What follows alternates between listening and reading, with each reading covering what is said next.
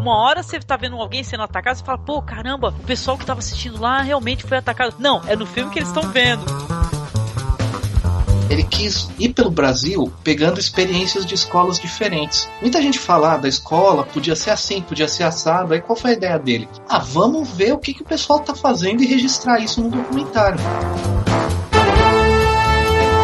Consequência, as mulheres começaram a ingressar de novo no mercado de trabalho e não saíram mais. Então a mulher começou a se ter voz ativa de novo na, na sociedade inglesa a partir dessa greve. eu acho isso muito encantador, né, num filme. Ele consiga ter essas duas coisas. Ele diverte, é, mantém o interesse da gente pelo, pelo lado aventuresco e também essa discussão do lado humano, né, e social. Isso é uma coisa que é maravilhosa. Além de cinematograficamente ser um desbunde, né?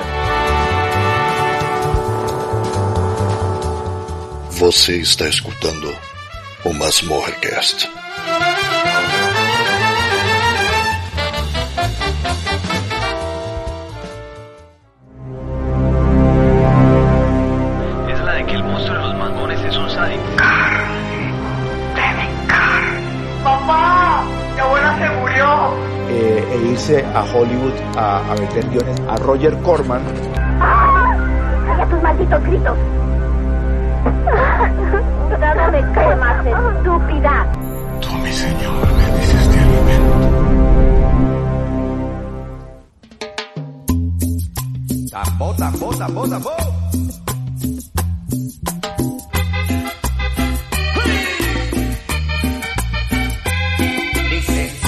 Então estamos ao vivo aqui. Boa tarde para quem estiver nos acompanhando. Normalmente a gente não faz isso, mas esse ano eu consegui, né?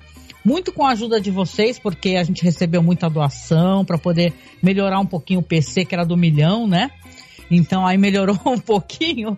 Aí o que, que aconteceu? Dá para fazer uma live, né? Ter condições de não explodir o PC, né? Se por acaso tentar ligar uma webcam, né? Agora arrumei uma webcam um pouquinho melhor. E estou aqui com os meus amigos pela primeira vez, eu acho que em 14 anos, a gente está fazendo ao vivaço mesmo a nossa gravação anual de Halloween, que ela é muito aguardada, ela é muito querida. E eu não tô sozinha, né? Eu tô com várias pessoas queridas aqui. Tô com o Douglas Freak, que é o meu amigo aqui do Podcast. Sim, viva la Lazarepas, viva la cumbia, viva la Colômbia! Viva la Colômbia, terra caliente. Sim, muito horror. Meu horror, horror. Também com Felipe Pereira. Pô, eu queria muito conseguir gravar uma camisa da Colômbia, mas eu, eu tenho a camisa da Chapecoense da Colômbia. mas não, não achei, infelizmente. Mas também não tem vídeo, então tá tranquilo. Então, é. cumprimentar a rapaziada aí, um beijo em todo mundo aí. É isso aí, buenas tardes a todos. E também é um parceiro de gravação que é o queridíssimo Marcos Noriega. Boa tarde, Marcos. Opa, boa tarde. Quando não tem plata, o cinema é feito na base do plomo mesmo. É. e como eu já me apresentei, eu sou Angélica Redis, eu sou aqui a sua host, né? De hoje, de várias, né? Vários dias, poucas vezes não fui host, né? Nesse podcast, eu tô aqui com os nossos amigos todos aqui pra gente conversar sobre o cinema de gênero da Colômbia mas a gente vai falar também de questões políticas, a gente gosta de trazer isso, né? Como é que o cinema se constrói? O cinema é de cada região, ele tem as suas características, né? Ele tem, ele é influenciado pelos seus medos, principalmente o terror, né? O, o gente, né? Tem os seus medos, a questão política, a questão de, de né, da pobreza do povo. Então, vai ser interessante falar sobre isso e fazer muitos elogios também, viu? Porque eu fiquei muito fascinada. Pra gente, com certeza para todos aqui, cada ano que a gente pesquisa nos engrandece muito, né? Porque você conhece é, características interessantes e dessa vez eu tô sob fascínio da Colômbia, né? Sim, é, é, é um cinema mágico, né? É um cinema feito na garra, né? A gente vai falar um pouquinho sobre isso, né? E, e, e, e, é uma terra é, onde o horror, quando a gente fala de, de cinema de gênero, de terror, né? A gente também trata dessa questão que você estava falando muito bem, né, Angélica? Da questão histórica, social. Colômbia é um, é um país dividido, destroçado por guerra civil, né? E, e ditadura e, e domínio de, de, latifundiário, né, o dedo dos Estados Unidos aí no meio, né, então assim, e a destruição que o narcotráfico trouxe, então assim, né, é, é, é um país onde a arte ela pulsa e ela é rebelde, né? E, e, e, é muito interessante é, mergulhar nesse universo do, do, cinema de horror colombiano. Eu, eu fiquei impressionado. Nossa, muito bom, né? Esse ano, por sinal, é, perdemos o Botero, né? De lá o Botero, né? O Fernando Botero, que é daquelas uh, estátuas das gordinhas, né? Que a, vocês lembram? Que a Colômbia é toda permeada, né? Pela arte do Botero, né? É um cara importantíssimo e faleceu, né? Gabriel Garcia Marques também é outro proeminente é. nome, né? Da cultura e da literatura ali, né? Enfim, Sim. também ligado ao, ao roteiro de cinema, mas produzindo para outros locais, né? Não dentro da própria Colômbia, né? Ah, bora lá então, vamos dar o start. O que, que eu vou fazer nesse podcast? Que a gente está fazendo esses anos, né? Antes a gente ficava nessa de, ah, escolha dois filmes e tal. Não, a gente fala o que a gente achar interessante, comenta, cada um pede a palavra e fica à vontade para né, falar o seu filme favorito. Me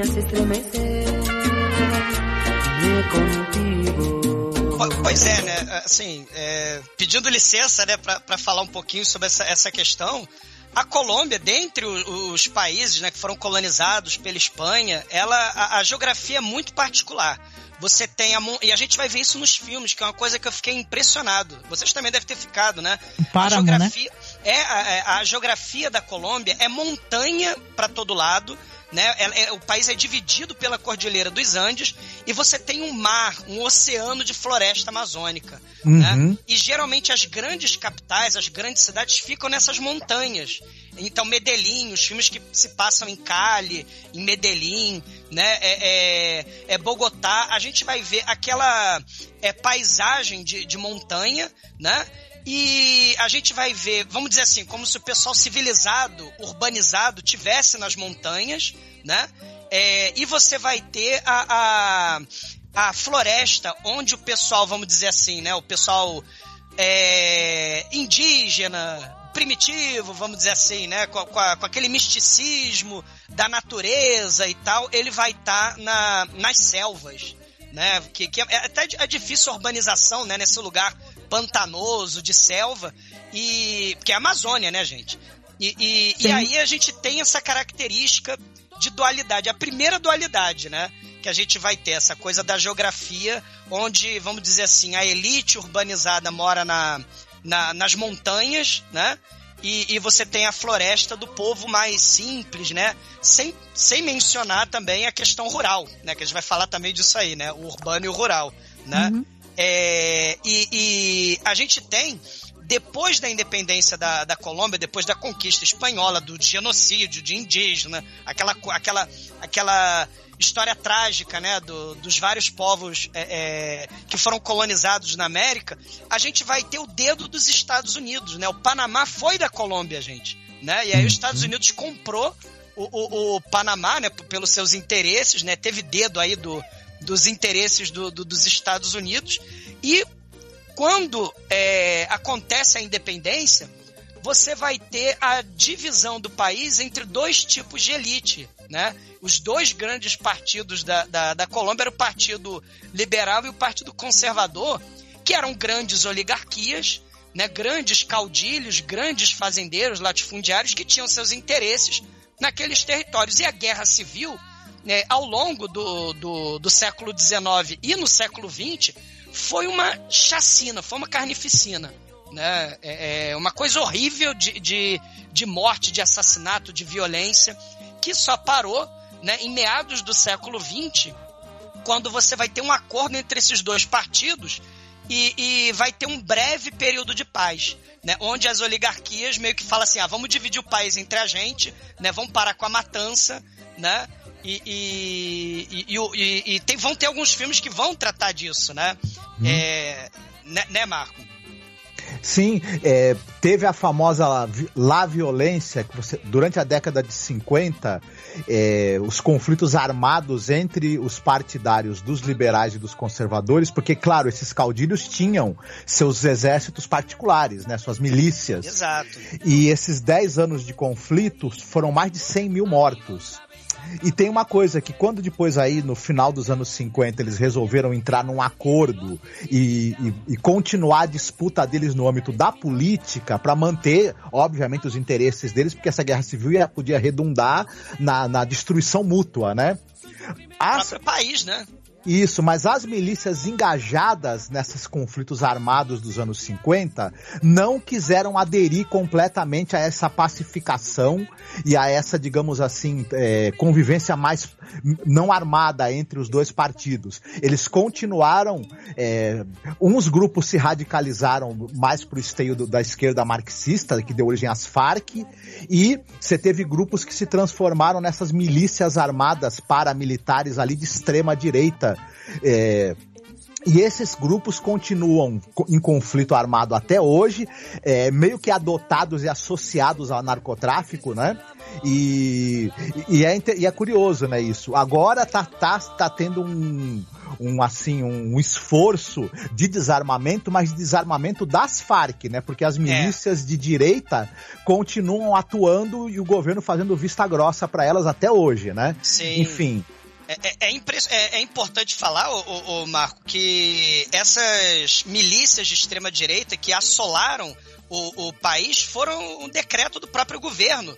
Né, lá no, no, no quando começou a ter uma briga, é, onde esse bipartidarismo não deu muito certo, né, começaram a, as, os conflitos mais uma vez, e claro, teve a, a entrada do, das ideias né, marxistas no país, essa questão da, da luta contra o imperialismo, contexto de Guerra Fria, e, e aí essas oligarquias, né, elas, junto aliadas ao governo, elas começaram a liberar milícias, né, paramilitares é, organizadas, né, para segurança, né, ou seja, jagunços armados mesmo pelo país para fazer segurança desses grandes latifundiários, né? E, e daí para entrar o narcotráfico foi um passo, né? Porque essas milícias de extrema direita, né? É, é, de, de, desses é, é, grupos extremamente conservadores começaram a atacar, invadir terras de camponeses, aquela, aquela situação é, que a gente vai ter um, é, aparecendo lá no filme do, do Carne de tu Carne, né? Que uhum. vai, vai ter a morte de, de, de camponeses e os latifundiários tomando conta, né? E, e aí essas milícias vão ficar muito poderosas, você vai ter a guerrilha das Farc, né? E o país vai entrar no, no, num processo de guerra civil ao longo de, de décadas, né? De pessoas, milhares de pessoas, milhões de pessoas é, é, fugindo das suas terras natais, é, êxodo rural, gente miserável, gente fugindo da violência, gente sequestrada, né? Você vai ter a entrada do narcotráfico nessa história toda, né? Que tem uma ligação muito forte com esses latifundiários. Um dos filmes do Jairo Pinilla fala sobre isso lá, da Maria Ruana, né? Do, do uhum, a área maldita. Da, é, a área maldita da serpente do mal, né? Que a Maria Ruana, ela é, é a serpente das trevas ali, né? Então você vai ter é, é, o Estado enfraquecido, as milícias de extrema direita, as Farc como guerrilha nas montanhas mais profundas dos Andes, né? Criando é, é, é, verdadeiro, verdadeiras cidades paralelas ao, ao, ao, ao governo oficial, uhum. né? E, e, e, você vai ter o narcotráfico, né? Em Cali, você vai ter um, um narcotráfico sinistro, e em Medellín, não precisa nem falar, né? A, a, a, a questão lá do, do, Escobar, né? Não precisa nem falar que ele comandava metade do país, né? E, e, e, e, presidente, candidatos a presidentes eram assassinados, cara, pela. Né, Quem assistiu Narcos, né, Douglas? É, exata, é. exatamente. Né, vai ter uma época lá pro, pro, pro começo dos anos 90 que uns três candidatos à presidência, todos eles de esquerda, é importante mencionar, né? É, é, do MR-19, das próprias Farc, eles foram assassinados uhum. para não fazer parte da política e hoje a extrema direita toma conta da Colômbia, né? É, é, é um país destruído, assolado pela, pela guerra civil, pelas mortes e esse trauma está presente em vários desses filmes que a gente garimpou, né? É, o, a, a direita agora é, é engraçado, né? Que ela tem esse acordo, né? para eh, desmobilizar as Farc. E em troca, ela, ela- eles vão ter uma representação dentro da política, mas ela deixa as milícias, as outras milícias paramilitares funcionando de vento em popa, né? E, e e o- e as- e os revolucionários de caráter mais popular vão ter que se contentar com tentar representação política, podendo ser ameaçados o tempo todo pelas milícias, né? Exato. Paramilitares de direita. E, é e isso aí. morte, né? É, Uhum. morte de, de, de líderes, né? Morte de, de próprias é, lideranças lá de camponeses, né? Mais de mil, desde o 2017 que teve esse acordo, né? Do governo de, de, de direita com as Farc, eles entregaram as armas, aquela coisa toda, né? Fizeram o armistício, a promessa de, de fazer parte da política e tal. Só que você ainda tem é, é, quando a gente fala né, de violência rural no, no Brasil, ou violência urbana no Brasil, né, a gente tem para lá de mais de mil líderes assassinados né, em quatro anos aí, em, em cinco anos, né, de, de, sendo que as forças paramilitares de extrema-direita estão aí firmes e fortes, as milícias, né, os acordos com o próprio governo oficial, né, continuam aí e, e- e não vemos solução tão cedo, né, para isso. É, com certeza. Situação difícil, né? Eu ia Bem perguntar aqui pro Felipe, porque o Felipe, é, é, eu não consegui ter acesso, né? Mas ia perguntar, algum de vocês conseguiram ter acesso. E o Felipe é, recomendou pra gente documentário até recente, né, Felipe? Que fala sobre a questão do cinema e sobre a questão da- das origens do terror na região, porque eu acho que tem uma importância imensa falar desse. Eu, eu fiquei brincando no começo, né? Falar desse diretor, falar do Jário Pinila, né? E tal. Eu queria que você falasse um pouquinho, Felipe. Gostei muito do que você comentou comigo em off. É, então, é, na real, assim, durante um pouquinho dos bastidores da, do- da ideia de falar, pensando sobre o cinema da Colômbia, cinema de terror da Colômbia, em algum ponto da- do nosso planejamento a gente pensou em falar sobre Nollywood, né? Falar sobre os filmes da, da, da Nigéria, talvez, enfim, de repente no ano que vem ou no próximo, É, Olha aí. nos próximos anos a gente fala. Tivemos problema com acessibilidade, né, Felipe? É. Difícil, Pois é. né? Pois é, não que a gente tivesse tanta facilidade com relação a, a- ao- aos filmes da, da Colômbia, né? A gente até tem algumas coisas, mas, enfim, até pelo, pelo, pelo caráter das produções, a gente não consegue achar muita coisa em, em qualidade, nem DVD RIP se bobear, cara. Boa parte das coisas que a gente acha em qualidade de, de, de VHS por conta da, da, da ideia que tem por trás da, da indústria, né? Boa parte dos filmes que a gente vai falar, é, especialmente os do Jairo Pinilla, que pra mim é, é- é um dos três pilares, acho que é ele, o, o Ospina é, e, Carlos o, Maiolo. e o Carlos Maiolo, que, que além de diretor, é, é ator. Ele fez filme até com, com o Werner Herzog, Herzog cara. É. Sim. E Não, é e uma... até a própria Cali- a questão do, do Hollywood, como chamam, e, a- e aí vem o gótico tropical, né? Passa por esses Isso. caras, né? É. Exatamente. O, o, o gótico tropical, que é uma. o- mistura ali elementos do, do realismo fantástico que a gente vê em grandes autores, inclusive brasileiros, Jorge Amado, o próprio Gabo, né, o Gabriel Garcia Marques, que o, que o Marcos citou lá no começo do, do- da gravação do podcast, né? É, que é essa, essa coisa de essa transformação do, do realismo fantástico mais voltado pra uma coisa ali temperada com terror, suspense, horror, é, mas que tem muita cara do que do- do- das lendas locais e da ideia de, de- da, da Colômbia como, como sistema de, de, de arte e de cinema, né? Então, assim, eu leio. E, enfim, eu sugeri que a gente falasse sobre cinema da Colômbia, não muito por conhecimento, mas porque eu tinha visto um, um, um documentário que é muito legal. Infelizmente é muito difícil de achá-lo, acho que ele é de 2020 ou 21, chama. É, Balada para Ninhos Muertos, que se baseia. É, é um documentário que tenta fazer uma biografia do Andrés Caicedo, que foi um, um escritor que é muito conhecido por conta de um romance que ele escreveu chamado Que Viva la Música. Não sei se ele chegou a, a ser lançado aqui no, no Brasil. É, durante o tempo até achei que ele fosse um, um compilado de, de, de críticas sobre música, mas não, é um romance mesmo. Mas muita gente. As pessoas normalmente conhecem ele por conta desse romance, mas na real ele é um cara extremamente influente dentro do, do cinema colombiano pra caralho. É, e, enfim, o Ospina, ele inclusive fez um, um documentário é, sobre ele, tá? No, no OK Who, eu não lembro o nome agora, deixa eu, deixa eu pegar aqui. É, Felipe, se tu me não, não se importar de eu fazer só um adendo, pode falar. O Ospina e o Júlio Luzardo fizeram para a televisão colombiana uma, uma série de, de programas chamados História do Cinema Colombiano. São 14 episódios, ele tá completo no YouTube. Se a pessoa procurar, ele foi disponibilizado no YouTube pela Fundação Colombiana do Patrimônio Cinematográfico.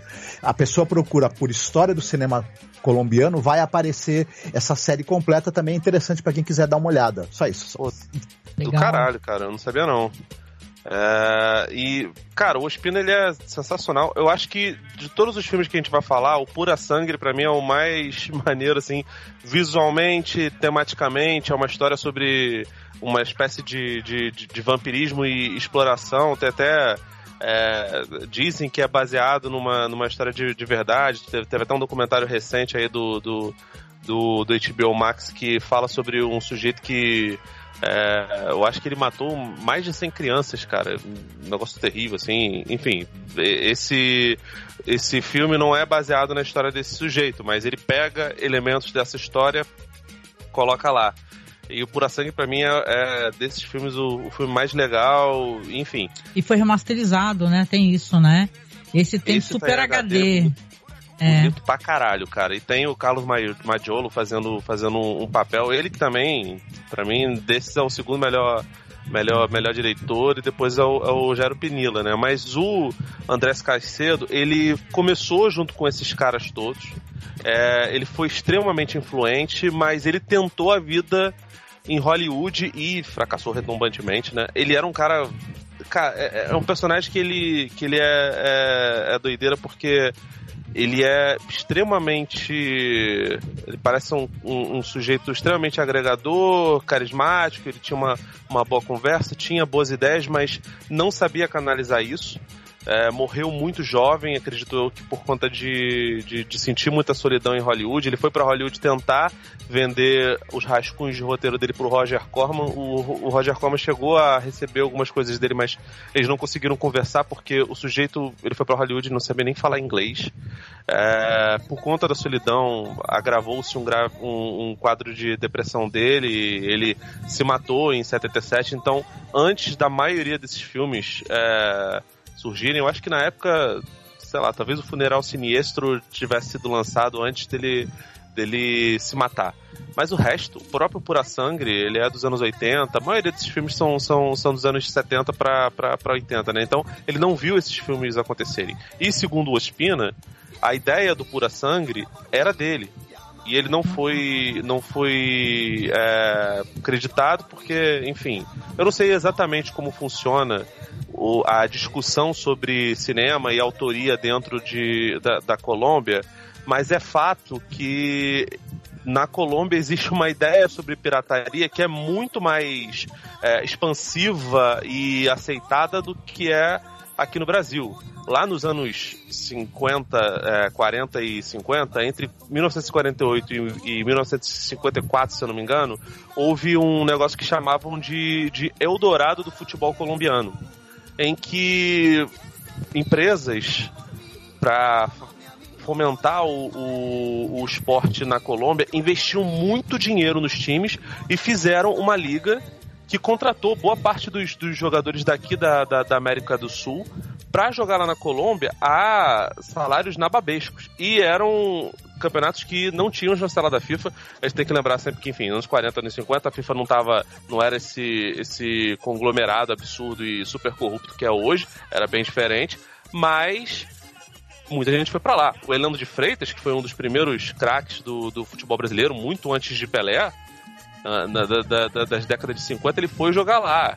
É, o Di Stefano, Alfredo Di Stefano, que depois foi pra, pra Espanha, o argentino, também foi jogar lá. Então, assim, eles fizeram um campeonato pirata e, enfim, em 54 eles, a, a FIFA já estava um pouco mais poderosa e falou: olha só, se vocês jogarem aqui, é, vocês provavelmente vão perder a chance de, de jogar em outros times. Enfim, aí a maioria desses jogadores que recebiam um pouco na Argentina, por exemplo, voltaram para a Argentina. Enfim, existe uma ideia de, de pirataria que é muito comum dentro da, da Colômbia. Então, acho que isso, de certa forma, influenciou até para as ideias de, de autorias, porque o Andrés Caicedo ele não tem nenhum tipo de, de, de crédito nem para argumento, nem para story, né, que como é dito lá, lá na, na, na gringa, né, nos Estados Unidos, na Inglaterra, nem para screenplay, nem para roteiro, nem para guion, como é o nome do, do, do, do, roteiro na Espanha, na Colômbia também, nos países de, de, de língua espanhola,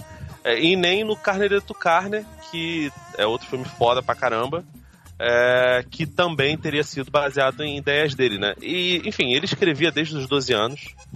A maioria dessas coisas, obviamente, não saiu.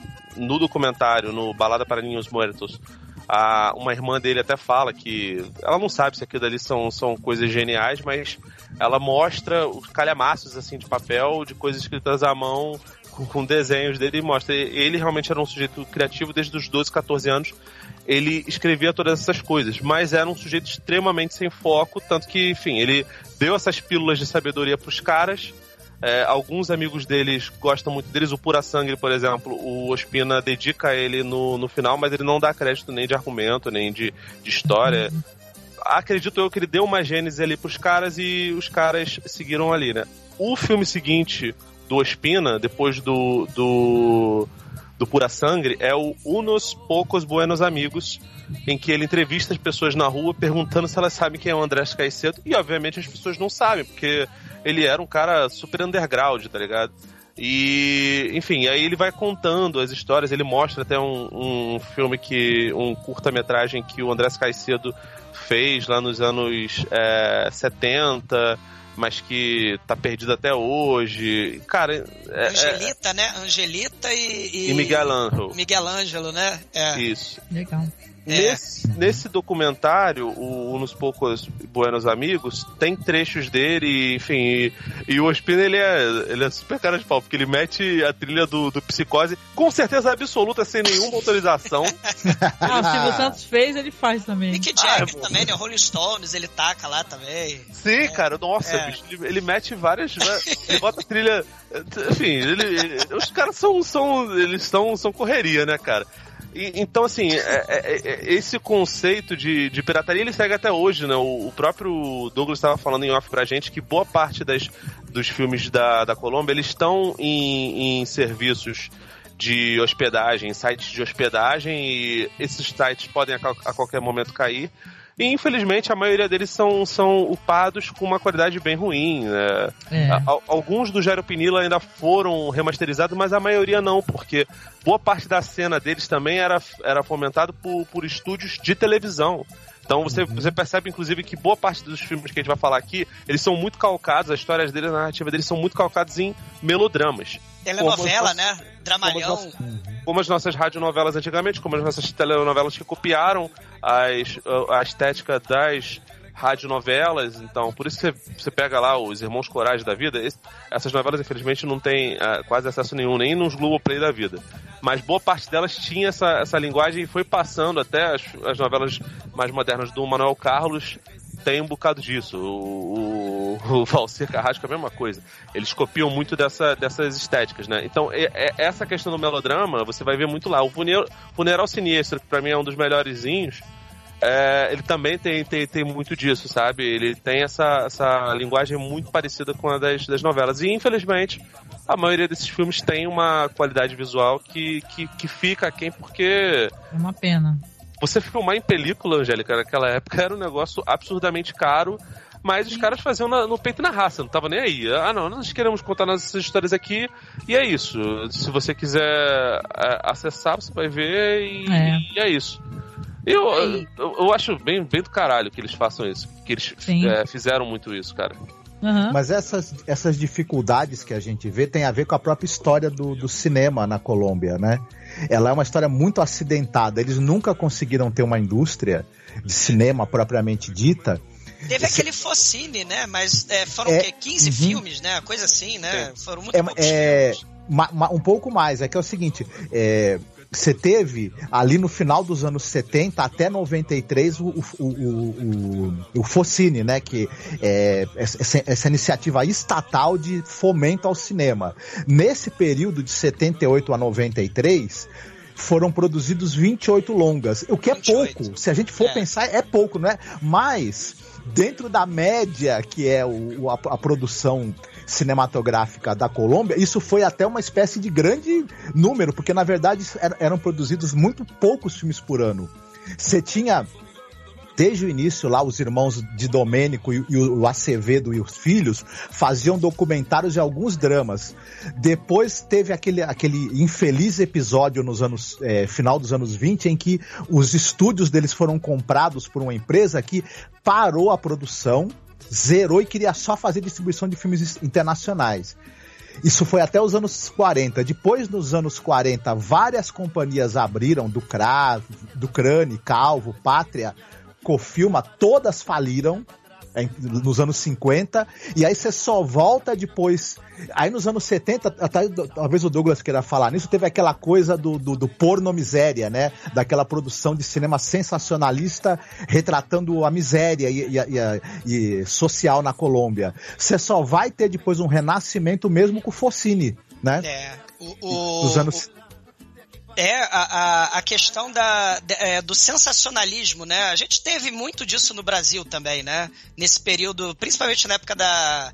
É, é, quando a gente pensa em cinema novo, né? Quando a gente pensa na, naquela questão de mostrar a miséria, né? Lá na Colômbia teve isso, só que com um lado, vamos dizer assim, sensacionalista, né? Com um lado de, de, de exploração da, da miséria da, da- do camponês, da miséria urbana, né? Da, da situação da.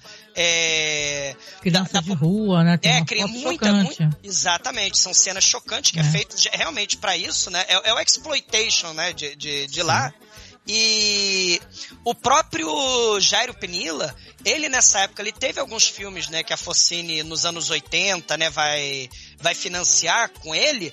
Ele inclusive vai fazer filme é, que ele vai dublar em inglês, porque a ideia era essa, né? A ideia era pro Uhum. mercado estrangeiro. Então tem aquele Estranha Regressão, que é, é maravilhoso, de, de trash, na minha opinião. O Estranha Regressão é espetacular, né? Ma- ma- Mas, ele é todo do, do redublado em inglês, né? E vai Uhum. é, é, falar sobre morte, reencarnação. Ó, vamos, é, é a linha mortal da Julia Roberts, cara, décadas antes. Ah, É, um negócio espetacular, né? Boa. É... Em, Mas- 2000 e- em 2003 tem essa nova lei do cinema também, que aí ela, ela volta a tentar dar uma, um gás, né, pro, pro cinema deles, que é o, o Pro Imagens, né? E aí, ne- nesse retorno aí do cinema do cinema da, da Colômbia em 2003, o, o retorno do terror na Colômbia volta com justamente o, o em 2006 lá o filme do é, ao final do espectro, né? Volta a chamar Sim. atenção. Sim, é, é, é, um, é um cinema que tem, né? Passa a ter suas características é, relacionadas ao cinema de Hollywood, né? Você passa a ter aquela temática, é, é, vamos dizer assim, mais geral, né? De filme de terror, de suspense.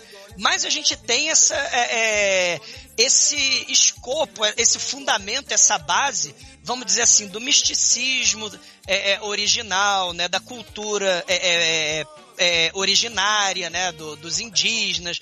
Você vai ter muito filme ligado a essa coisa da, do animismo, das religiões afro na Colômbia, né? Você vai ter muitos filmes ligados à violência urbana, né, ligados a, a- a- a essas milícias de extrema direita que vão, o próprio exército que vai atacar a- a- a- as Farc. Então você tem é, muita, é, muito, muitos filmes ligados à violência urbana, à violência rural, né?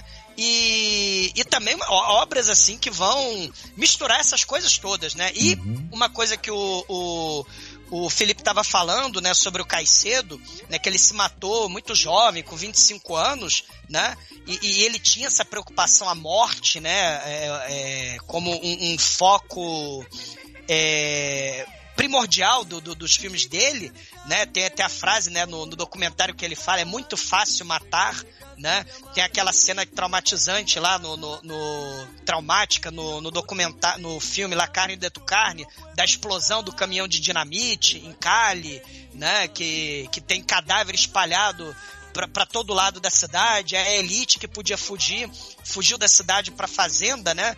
Para fugir desse horror, desses cadáveres espalhados, né? A gente vai ter a desesperança dos jovens, né? Primeiro, ao longo de décadas de, de conflitos, né, de guerra civil, né, as oligarquias tomando conta do país, depois a, a guerra civil da extrema direita contra as Farc, depois a ascensão do narcotráfico, né, é, é, você vai ter é, é, é, a destruição da esperança dos jovens. E por isso esse lado, vamos dizer assim, do cinema rebelde que eu achei muito interessante, né, é, essa essa questão do, do, de como os jovens lidam com isso. E alguns filmes que a gente tentou, é, que a gente procurou, né? É, vai tratar muito disso. E tá na moda, quer dizer, tá na moda, tá em voga agora muitos dos filmes ligados a, é, a um suspense psicológico de jovens que vão parar em, em centros de reabilitação, né? De, ou centros de cura, ou o que quer que seja, que a polícia ou o Estado ou grupos seitas e cultos religiosos pegam adolescentes é, em menores infratores, né? E deixam eles na, no meio da selva, ou no meio das montanhas, né? É, é, e deixa uhum. eles lá pra, é, é, pra, sei lá, fazer uma cura, né? Só que aí eles acabam enlouquecendo e o filme trata, e vários filmes tratam muito disso, né? O Monos, né? Vai tratar disso, né? O La Hauria, né? Me irrita, um, me irrita um pouco isso daí, cara, porque, enfim, você pega, sei lá, o, a, as ideias do, do, do Pinidia, é, do, do, do, do Manolo, do, do. Caraca, esqueci o nome do cara. Maiolo. Do Maiolo, do Aspina. É, eles falam muito sobre um, um, um, um conjunto de mitos e de crenças é, muito locais. E, enfim, eu, eu fico lembrando muito do, da época que os produtores daqui do Brasil falaram com o Mujica: olha, tá lançando aí o filme do Exorcista.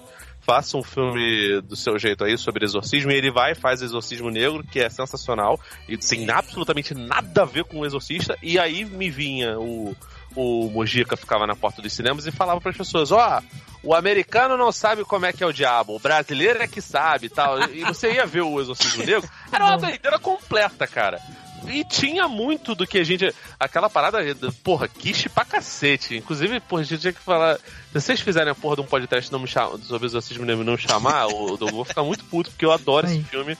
Eu, eu, acho, eu acho que ele é o, o, o supra-sumo, assim, de, de diretor se enfiando no meio do filme, muito melhor do que.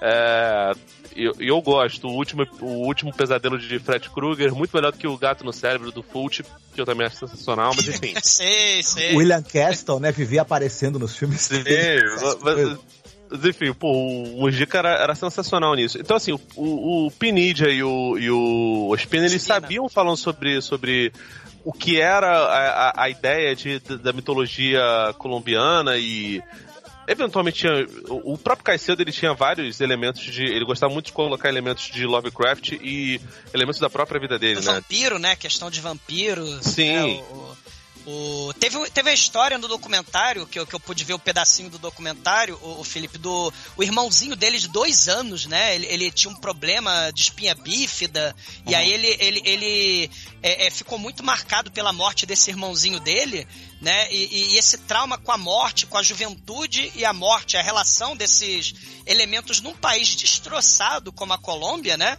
Que crianças, né? É, é, você tem genocídio indígena, é, genocídio do povo da montanha, de camponeses, o povo fugindo, mães morrendo, violência urbana, né, os pais que, que morrem é, é, por causa do tráfico, né, é, é, é um trauma para essa juventude e muitos desses é, é, isso que eu falo assim, essa questão do trauma para a juventude, o que futuro vai ter a Colômbia, né? E essa cultura rebelde, vamos dizer assim, essa cultura underground, tá presente hoje lá na, na, na Colômbia. Isso, e, e, isso eu acho muito legal. Né? E a pirataria faz parte também. Então, o que eu acho doido é que, assim, esses caras, o, o, o Caicedo tinha, tinha coisas até. É, tinha gente até que considerava que ele possivelmente tinha um, um probleminha de complexo de Édipo e ele colocava isso muito nos, nos contos dele, né? E aí tu vê o, o Carne, carne de Carne, carne é. não nega nem um pouco isso, né? E para mim é um dos mais geniais nesse ponto aí, porque, porra, ele é ele é bem agressivo ali. No final tem uma, uma coisa meio, meio zumbis do Romero. É, sim, sim. Bem, bem agressivo. Enfim, esses filmes da, da década de 90 para trás, eles têm muito dessa, dessa verbe. Os mais recentes, Eu, cito muito o, o Pranto Maldito, que se eu não me engano tá na HBO Max. Que não é É um ruim. filme americano, né? É, é quase um filme americano. Né? Pois é, cara. E o. E o. Acho que é o Saul, o Saul ele também tem um bocado disso. O City of the Dead Man também tem isso. Eles tentam fazer. O, o Pranto Maldito, então, é mais ainda nesse, nesse sentido. Eles tentam é, fazer uma coisa que tem a ver com as lendas locais, mas com uma estética envelopada que tenta agradar dois públicos que são muito distintos. É o público americano que. O público dos Estados Unidos, estadunidense, que gosta do jumpscare, que gosta do invoca-verso e tal com o pessoal do. Da, da, da- aqueles tênis verdes chato pra caralho que ficava falando de pós-horror, de ah, it's about trauma. Porra, irmão, não fode, cara. Pelo amor de Deus, fa- faz o bagulho que tem a ver com. com... Assim, a gente vê muita coisa, é, muito cinema de, de, de horror no, no Brasil, às vezes bebendo dessas fontes, mas você ainda pega umas paradas que, que porra, que. Eu, eu adoro o Marco Dutra, por exemplo, e a Juliana Rojas. É, eu adoro o, o, o As Boas Maneiras, eu acho muito legal. O, aquele outro filme lá, Cassandre, com o Antônio Fagundes também é muito legal. Quando eu era vivo. Isso, quando era vivo. O A Sombra do Pai também, que é de, de uma outra diretora, é muito legal. O Morto Não Fala. É, são, são filmes que eles pegam elementos do, do, do cinema gringo de horror, mas ele, e todos esses filmes eles têm uma cara muito brasileira. O que, o que limita eles às vezes é um, um uso de CGI que, enfim, que a gente acaba não tendo porque eh, o, o- o nível de, de, de dinheiro investido em, em estúdios de VFX é pequeno. Mas assim, o roteiro tá lá e as coisas são, são, são bem desenvolvidas, tá ligado? Boa parte desses filmes eh, mais recentes, dos anos 2010 pra cá, na Colômbia, eles tentam fazer isso, eles tentam agradar esse público. E no final das contas, cara, eu acho que é, que é, que é uma- um esforço meio fútil, porque se a pessoa gosta do pós-horror, se ela gosta de um, de um, de um Midsommar, de uma bruxa tal, que são filmes que nem pediram pra ser chamados desse jeito, elas vão atrás desses filmes, não dos filmes colombianos que tentam copiar essa, essa estética. Mas enfim, eu acho que tem espaço pra tudo, dá pra você pegar tudo e. Pô, cara, não, não é só de cinema sensacional que é feito o, o, o quadro de, de, de cinematográfico de diversos países. É, Claro. Querer cobrar isso de um cinema da Colômbia ainda por cima, né, Angélica? É difícil, cara, muito É difícil. difícil. Deixa eu falar pra vocês, até porque, né, é, tô de olho no horário, como sempre, né, só, só a mulher das chaves aqui, né. Deixa eu falar, a gente precisa começar a falar dos filmes, tá? E eu queria só falar pra vocês o seguinte, que eu acho que é interessante o pessoal procurar, que tá tendo agora um festival, pra quem quiser procurar no Facebook, né, ou na página deles, o festival na, em Bogotá, de terror, né, porque a gente tá no mês do horror, e vai até o dia 31 e, tipo, vários realizadores assim, coisa que a gente não vai conseguir encontrar aqui no Brasil, sabe? Dá uma pena, né?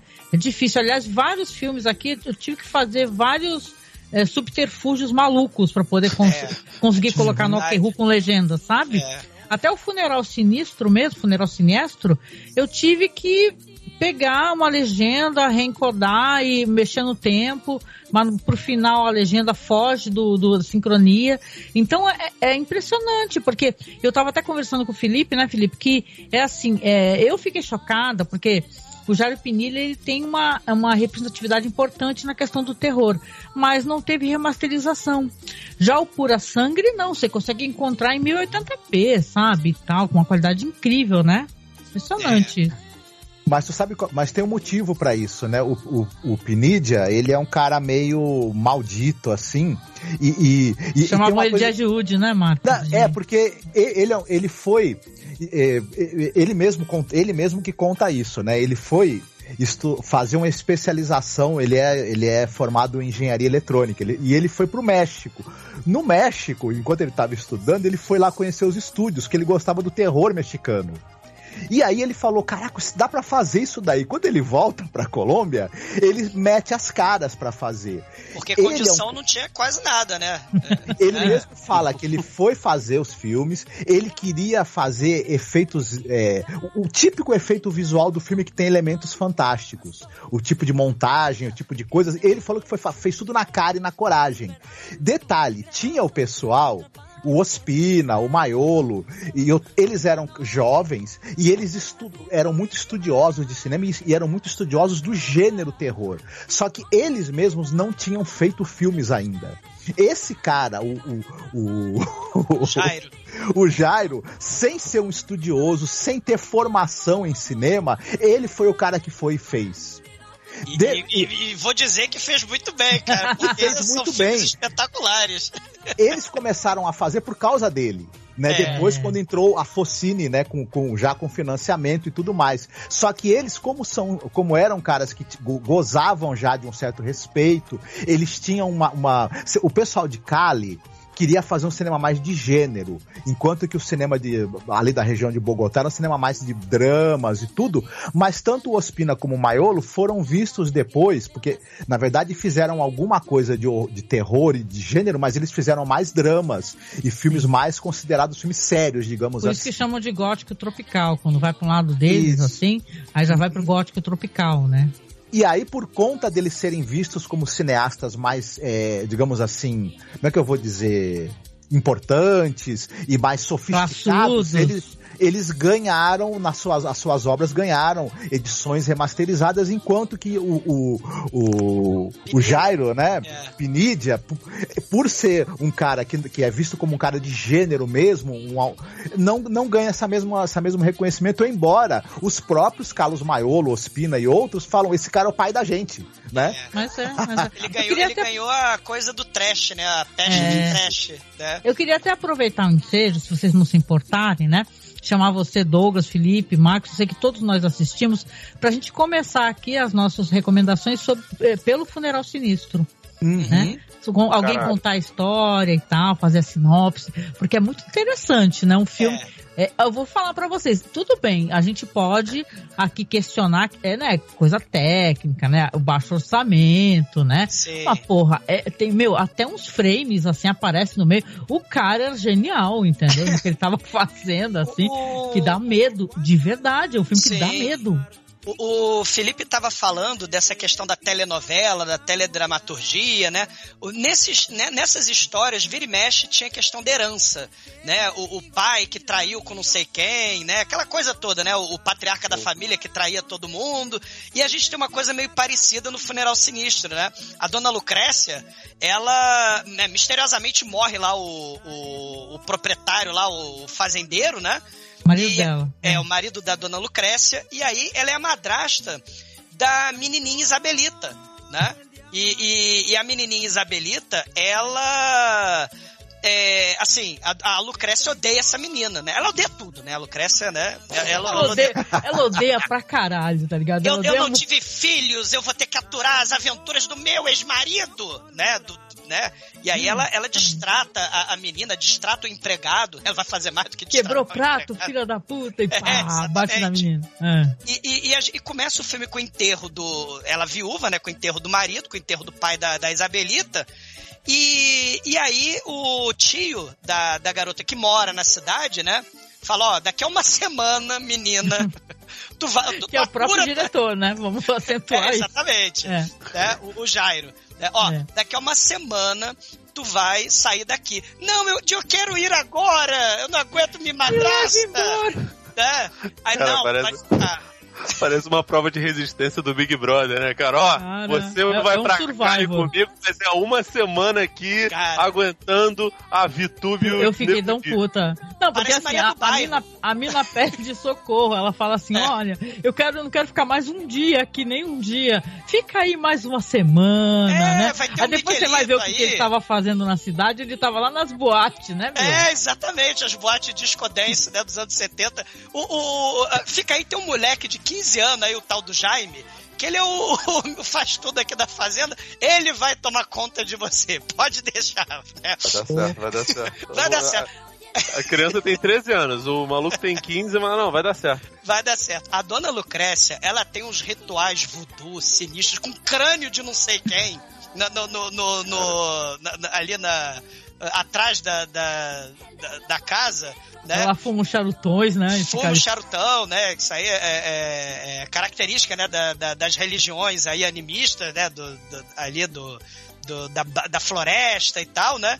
E, e, e aí, é, nesse filme tá tratado, se a gente pensar nesses signos, do, do- vamos dizer assim, de cinema mais. de terror mais popular, né? Ela é a bruxa, né? Então, já que ela é a bruxa.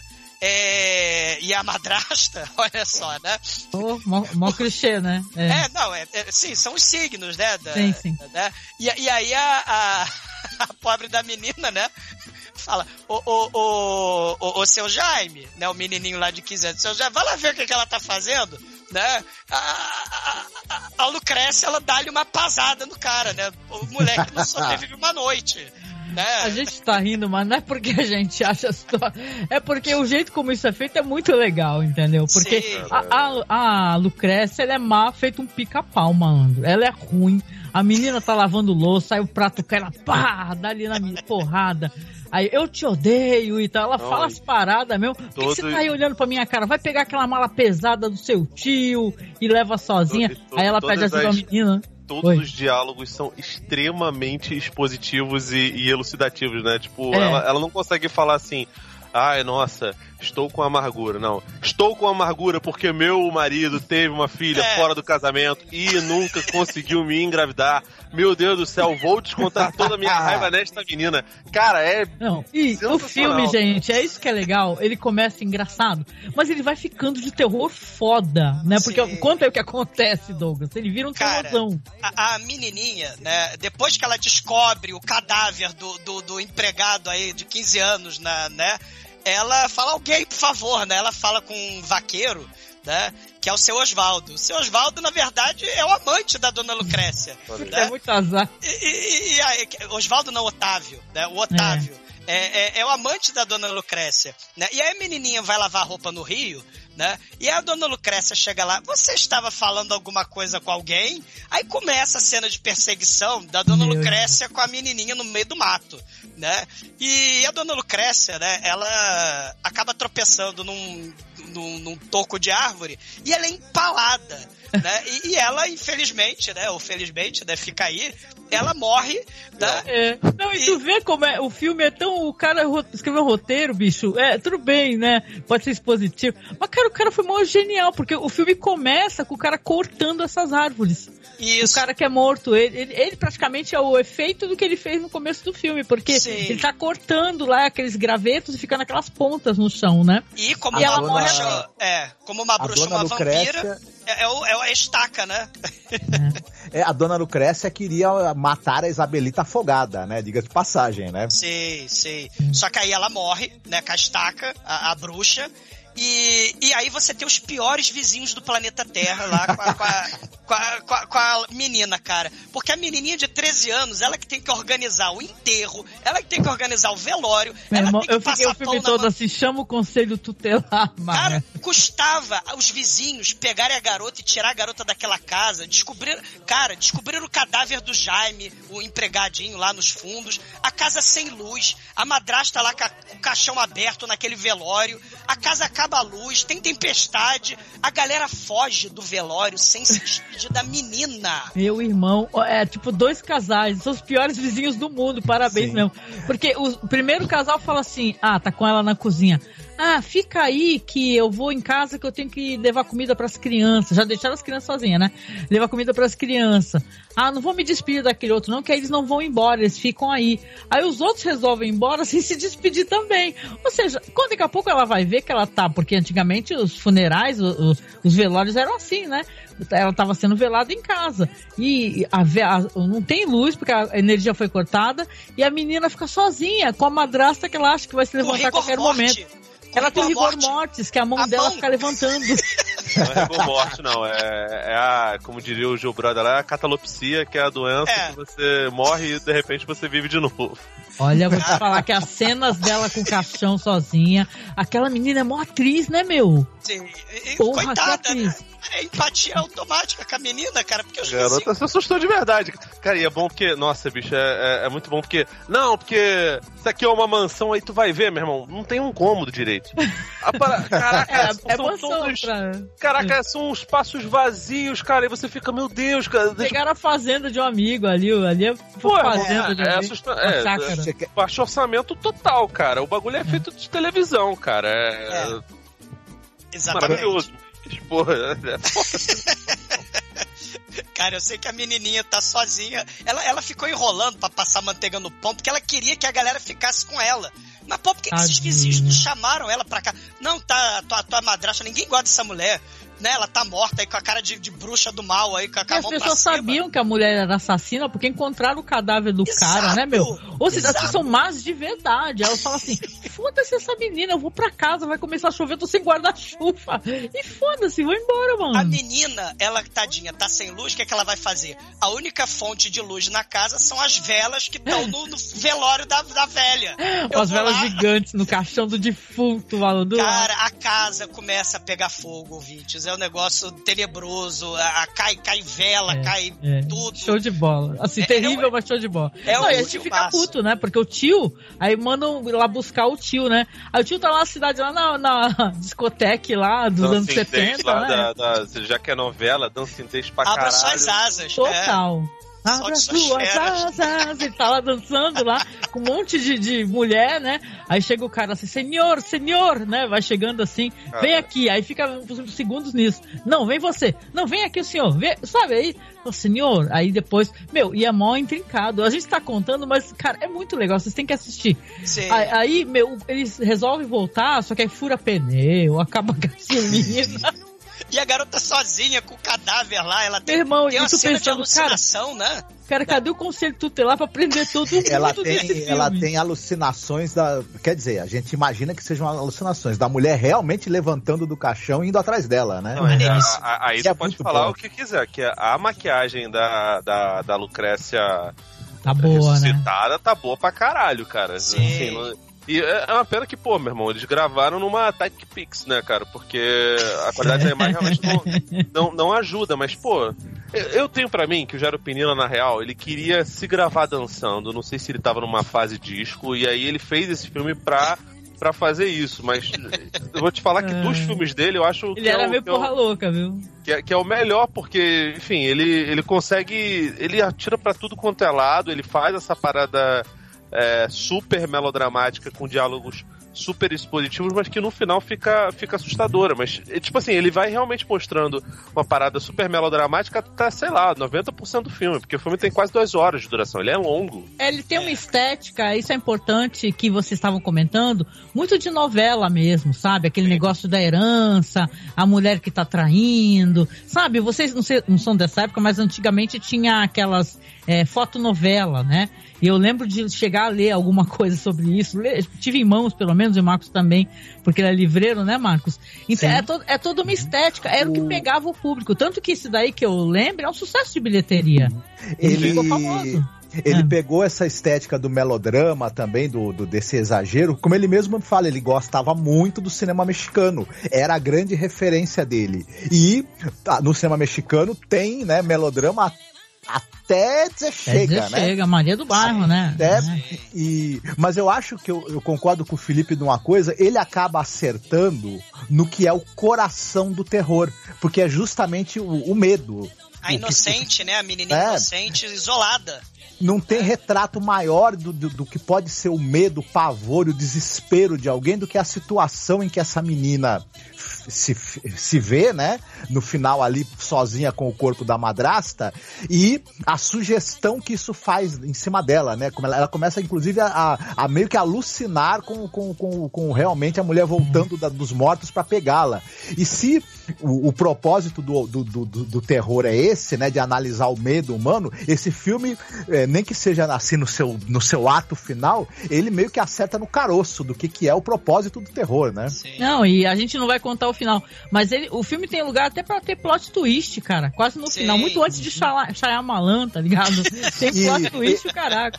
É. Ele tinha tão pouca grana que na hora de fazer o tal do incêndio que vai acontecer na, na, na fazenda, eles tiveram que usar uma miniatura, né? Porque não dava para tocar fogo em nada. A fazenda ali, do colega dele, que a grana não ia dar, né? É. Mas a maquiagem também do, do, de um certo personagem que acaba se queimando gravemente nesse incêndio também achei interessante, não achei mal feita, não. É. É, é, um filmaço, gente. É um filmaço. É, e tem essa coisa do. Tem essa coisa da mansão assombrada, né? Casa de Usher. Tem, um, tem, né? tem uma. O, o, o, a destruição, né? Dessa, é, é, dessas relíquias assombradas de antigamente, né? Porque é, também tem essa coisa da área rural né? O fantástico. Mansão é bondade sua. É, mansão, é, é Olha, mansão, mansão Chaves, né? Vamos... É a casa de Usher da Colômbia, com Isso. certeza. É, Isso. não, é muito é. legal, gente. Tá lá, no, eu colo, consegui colocar no YouTube e o YouTube deixou, então vocês conseguem assistir no nosso canal no YouTube, aqui mesmo. Né? A gente colocou no Ok e também tá no YouTube.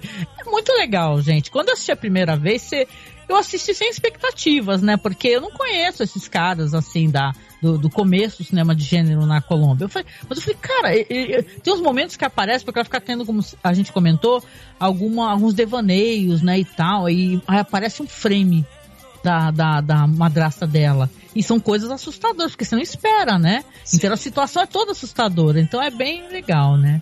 Eu gostei, acho que fica aqui a recomendação, né, gente? Sei. Com certeza. Vocês conseguiram assistir o 27 Horas com Lamoeira? Sim, sim. Que, que, é outro dramalhão também, só que um dramalhão pseudo-científico espetacular também. Esse daí é. Ah, eu, eu adorei esse filme. Eu diver, me diverti demais com esse filme. O 24 Horas com La é, pessoal, é, é, o seguinte, né? Um cara descobre a cura pra morte, né? Ele, assim, sim, ele descobre a cura pra morte. Né? Ele, ele tá fazendo experimentos com dois coelhinhos, né? E ele bota uma pílula, né, pro coelho comer, né? E quando esse, aí depois esse coelho ele mata o coelho. Nove horas depois, o coelho ressuscita, né? Na verdade, o coelho não estava morto, né? Na verdade, era, era o, o espasmo, né? O, todas as funções musculares do coelho tava é, é, tava indo embora, né? E, e aí, nesse, nesse aspecto, chega o doutor Falcatrua, né? O doutor do mal, que ele fala: Hum, acho que vou ganhar dinheiro com esta pílula de curar a morte, né? Porra! Eu preciso achar alguém. Olha, cara, eu preciso achar alguém, né, que esteja disposto a morrer, né? Mas antes de morrer, vai contratar um seguro de vida milionário né? E aí depois, cara, é muito dramalhão, é muito telenovela isso, cara. Uhum. E aí, é, é, é, com esse dramalhão, né, com esse, com esse seguro, a gente ressuscita o cara logo depois, tira ele do caixão e vamos todos para Acapulco. Não, agora não, né, que teve, você viu o Hotel do Chaves, que agora caiu o furacão, né? Sério? Foi, foi, foi hoje ou ontem. Caiu um furacão aí no, no, no hotel de Acapulco do Chaves, né? Então eles não vão poder mais ir, né? O, o, o, o Douglas. Eles. Só que antes do, do, do, personagem lá do é Mario, né? O nome dele. É, é. Ele, ele tá meio relutante de, de, de fazer isso daí. Eles resolvem testar com o menino de rua, né? Precisamos eles, de uma cobaia, exato. Eles fazem amizade com o menino de rua, é, começam a oferecer um, umas guloseimas para ele, para ele frequentar a casa deles, e um belo dia lascam essa droga na comida do menino, para saber se o menino realmente vai voltar, né? Depois de nove horas ele vai voltar da morte, né? Simulada. Cara. E, e é o primeiro grande suspense que o filme cria, né? Se o moleque vai voltar ou não. E é, esse pessoal são seres humanos, assim, do, do nível mais desprezível que você possa imaginar, né? É, é, a ideia, essa coisa da, dessa elite falida, dessa. É, é, esse, esse, lado, né, da, da galera que quer se dar bem a todo custo, né, a, a custa justamente do, dos la, lascados, né, dos miseráveis aí na, na, na cena, né, urbana da, da Colômbia né? E aí, o, cara, a cena é deprimente, né? O molequinho lá estrebuchando no chão, né? É, é, é, é um negócio assim. E aí tacam ele no sofá ali, esperam nove horas, né? Tem a esposa do Mário, né? Tem a esposa do Mário e tem esse médico falcatrua. né? E aí eles vão fazer o. o fi- cara, meia hora do filme, é, pessoal, é, é eles contratando seguro. É um negócio impressionante. Sim. É, me lembrou um pouco aquele é, Double Identity, né? Aquele famoso filme noir, né? Me, me lembrou um pouco, porque tem essa coisa que, que os caras do seguro, eles acham muito estranho, porque o cara, ele, ele é um cara jovem, né? E aí ele vai faz um, quer fazer um seguro de vida num, num valor estratosférico, astronômico. Os caras falam, epa, 50 peraí. milhões. É. Aí querem fazer, querem fazer todos os exames médicos e, e possíveis para saber se o cara não tem algum problema de saúde é, prévio, né? Porque na verdade eles não podem recusar aquilo, né? Por lei, mas podem recusar se encontrarem um motivo, né? E estão desconfiados também da possibilidade de um golpe. Isso. E, Mas e o cara também- vem de saúde, né? O, o Mario, né? O personagem, ele vem de saúde. Ele é um jovem no, no auge da saúde. Então o pessoal não, não entende muito bem por que, que um cara que quer pagar, né? Uma apólice multimilionária de seguro como essa, se não tem chance nenhuma do cara morrer tão cedo, né? Exato. Mas, é claro, não sabem que o golpe já tá pronto, né? É. Que ele vai forjar a própria morte. Ele vai, ele vai- é, é- é impressionante, porque a- o nome aí eu não do vi, filme. não, é- é- o nome do filme é 27 horas, porque cada pílula, não de nanicolina, né? Porque o Chaves está cantando nesse filme, mas a pílula da morte, né? É, você fica 9 horas morto. Então, já que tem todo aquele processo do velório, do funeral, né? Aquela coisa toda, então toma três. Olha, olha a lógica da galera. Toma três pílulas, né? Você vai ficar 27 horas morto, e aí depois a gente tira o caixão né? A gente bota um, um cadáver aí de um, de um mendigo, alguma coisa assim, a gente troca o cadáver, tira você lá de dentro e daqui a 27 horas você ressuscita, né? Só que, claro, você vai ter que fazer aquela morte escandalosa. Vamos fazer um festão, né? Um regabofe maravilhoso, né? Com todo o pessoal do seguro, todo mundo com telejornal, todo mundo ali. Você vai fazer, você vai morrer na festa pra ninguém duvidar, né? Que forjaram a tua morte. Uma porrada de médico você vai chamar e aí A médica que fez todos os exames dele, inclusive no início, ela sempre, ela até fala pro pessoal, esses caras estão com golpe. E ela, e ela esmiuça toda a- o histórico médico do cara e ela não acha nada. E é ela que vai, que vai constatar a morte dele na festa, inclusive, né? É pra não ter dúvida. Cara, é um festão, né? Claro, é um festão nível Marimar, né? Ma- Maria do Bairro, né? Aquela coisa. O orçamento, né? Não é lá, né? É o que Ma- dava. ma- é o que dava. Né? Sa- Sabe aquelas bandejas com fatia de abacaxi e alface? Né? Sabe? aquela- Ah, é, servindo água, né? Ó, que festão, né? Olha, eu fui em vários casamentos em que tava mais bem servido do que aquela festa de, de gente chique, mas tudo bem. Exato. Cara, Esse eu não vi, não. Tô com Cara, pena é, agora é, de um- ter é, visto. é, é um filmaço, Angélica, porque tem todo esse lado melodrama, tem todo esse lado, eu quero ficar rica, saca, de, de novelão mexicano, né? Quer dizer, colombiano, né? É, só que o final descamba pro terror sinistro, né? Sim, porque tem um lance. Aí o cara é, consegue simular a morte e o plano é o seguinte: vai ter o velório e aí o, o, o comparsa dele, né? E a esposa, né? A, a- Mari, Marisa. É. Martisa, né? Martisa. Eles Martisa. vão. Eles vão subir e vão substituir o corpo dele por alguma outra coisa para ser enterrado. O problema é que nesse momento o pessoal do seguro lá e fala para ele: "Não, vamos deixar a senhora sozinha de jeito nenhum para lidar com esse corpo. A gente vai junto, a gente vai subir pra pra preparar o corpo e fechar o caixão junto com a senhora. Imagina, a senhora tá muito traumatizada, não pode. E aí Eles, Eles fecham, não eles conseguem. parafusam o caixão até a cena, porque tem um detalhe, o, o, o pessoal. É, o cara tá morto, mas ele tá consciente. Os músculos não funcionam. Então, e, e a audição dele fica ampliada, não é isso? Né, o molequinho fala, né, quando ele foi cobaia, eu ouvi tudo que vocês falaram, né? Então, o, o, o, o, caixão, a cena deles fechando, né, o- é um negócio sinistro, porque ecoa aquele barulho de caixão sendo fechado. E, né?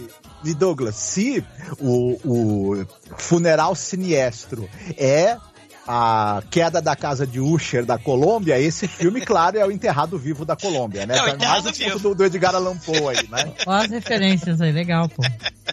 Ah, muito bom, muito bom. Nossa, Eles- tem muito filme legal, né, gente? É um, é um melhor que o outro. Eu fiquei com pena, não deu tempo de ver esse aí. Eu fiquei curiosíssima. É fácil de arrumar? Tem no Aquerru também. Tem, tem. Ah, É, legal.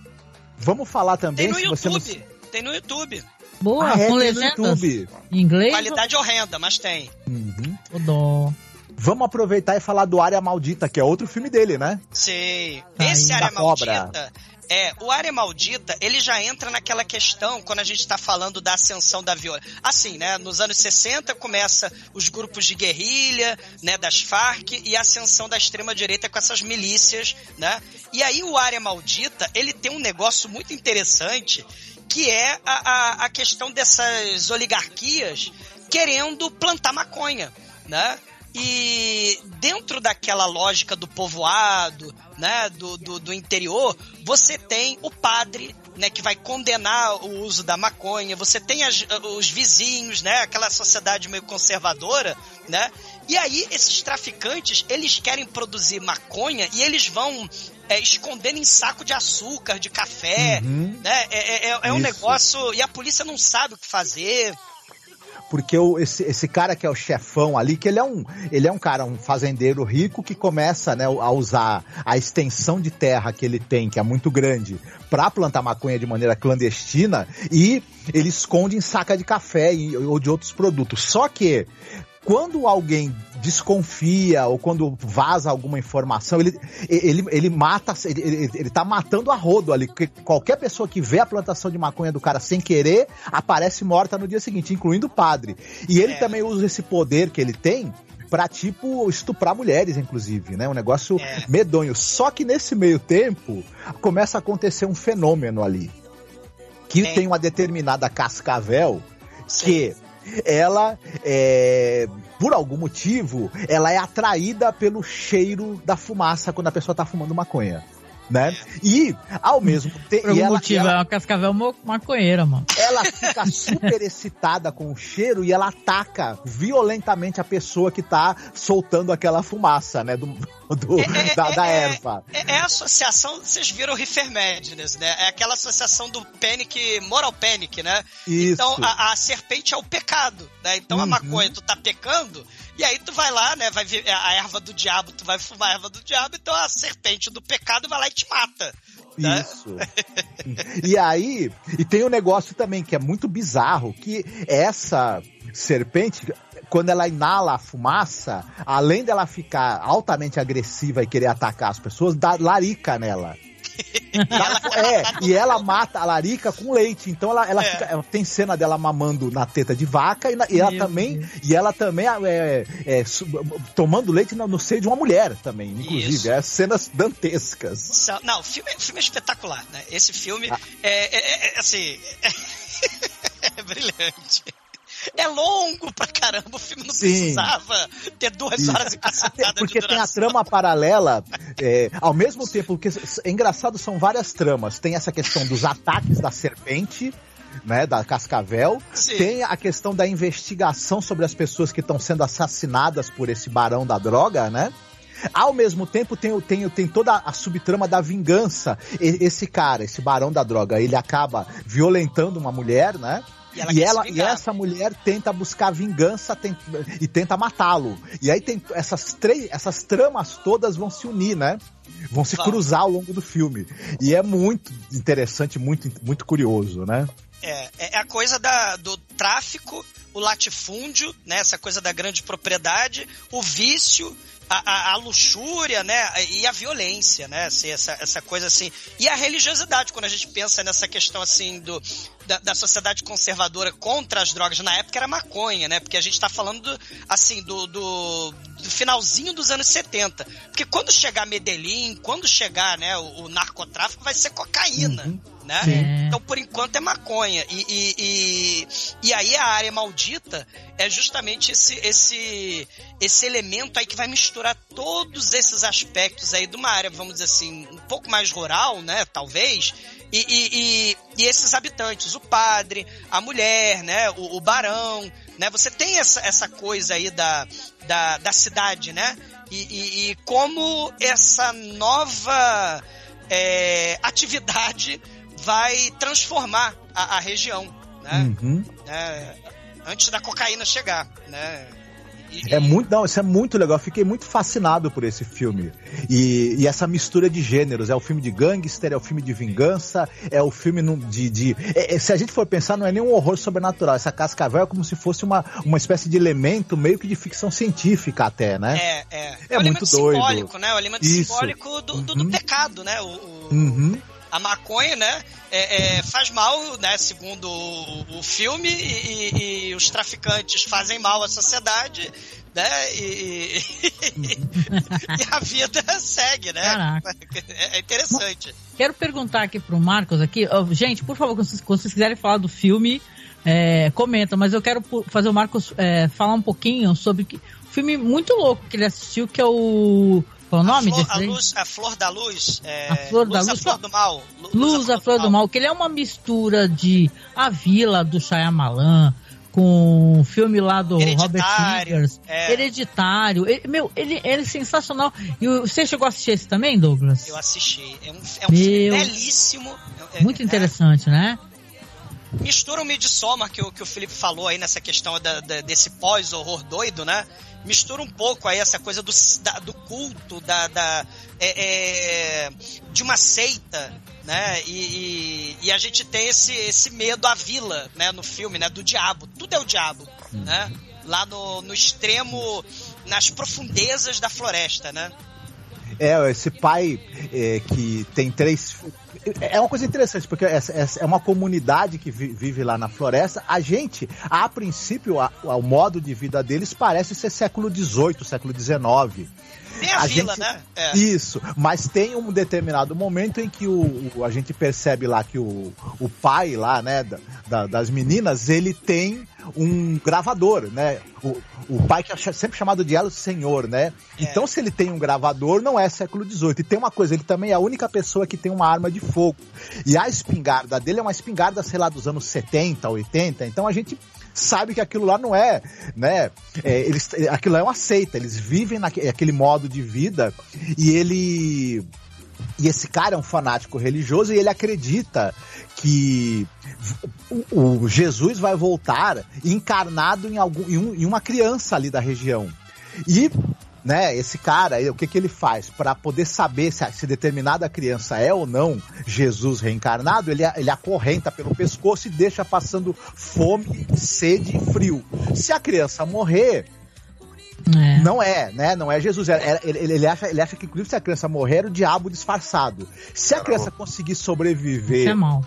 A, a fome, o frio e a sede é porque era Jesus. Detalhe, a gente fica sabendo ao longo do, do filme que todos esses meninos são filhos dele de mulheres que ele estuprava, inclusive. É, não, Meu, é uma pessoa é uma história horrorosa. terrível. É uma história terrível e, e Luz é a mãe, né, da- das três é, moças ali, que ela morreu, né, e, e colocaram ali na, na árvore, que ela não nasce mais, né, a, Uhum. a árvore, ela não floresce mais. Por quê? Porque o diabo está presente ali. Então, Isso. quando Jesus voltar, a ideia é que essa árvore vai florescer, né? E, e- e- e- vai ter arrebatamento, sei lá o que, que vai ter, né?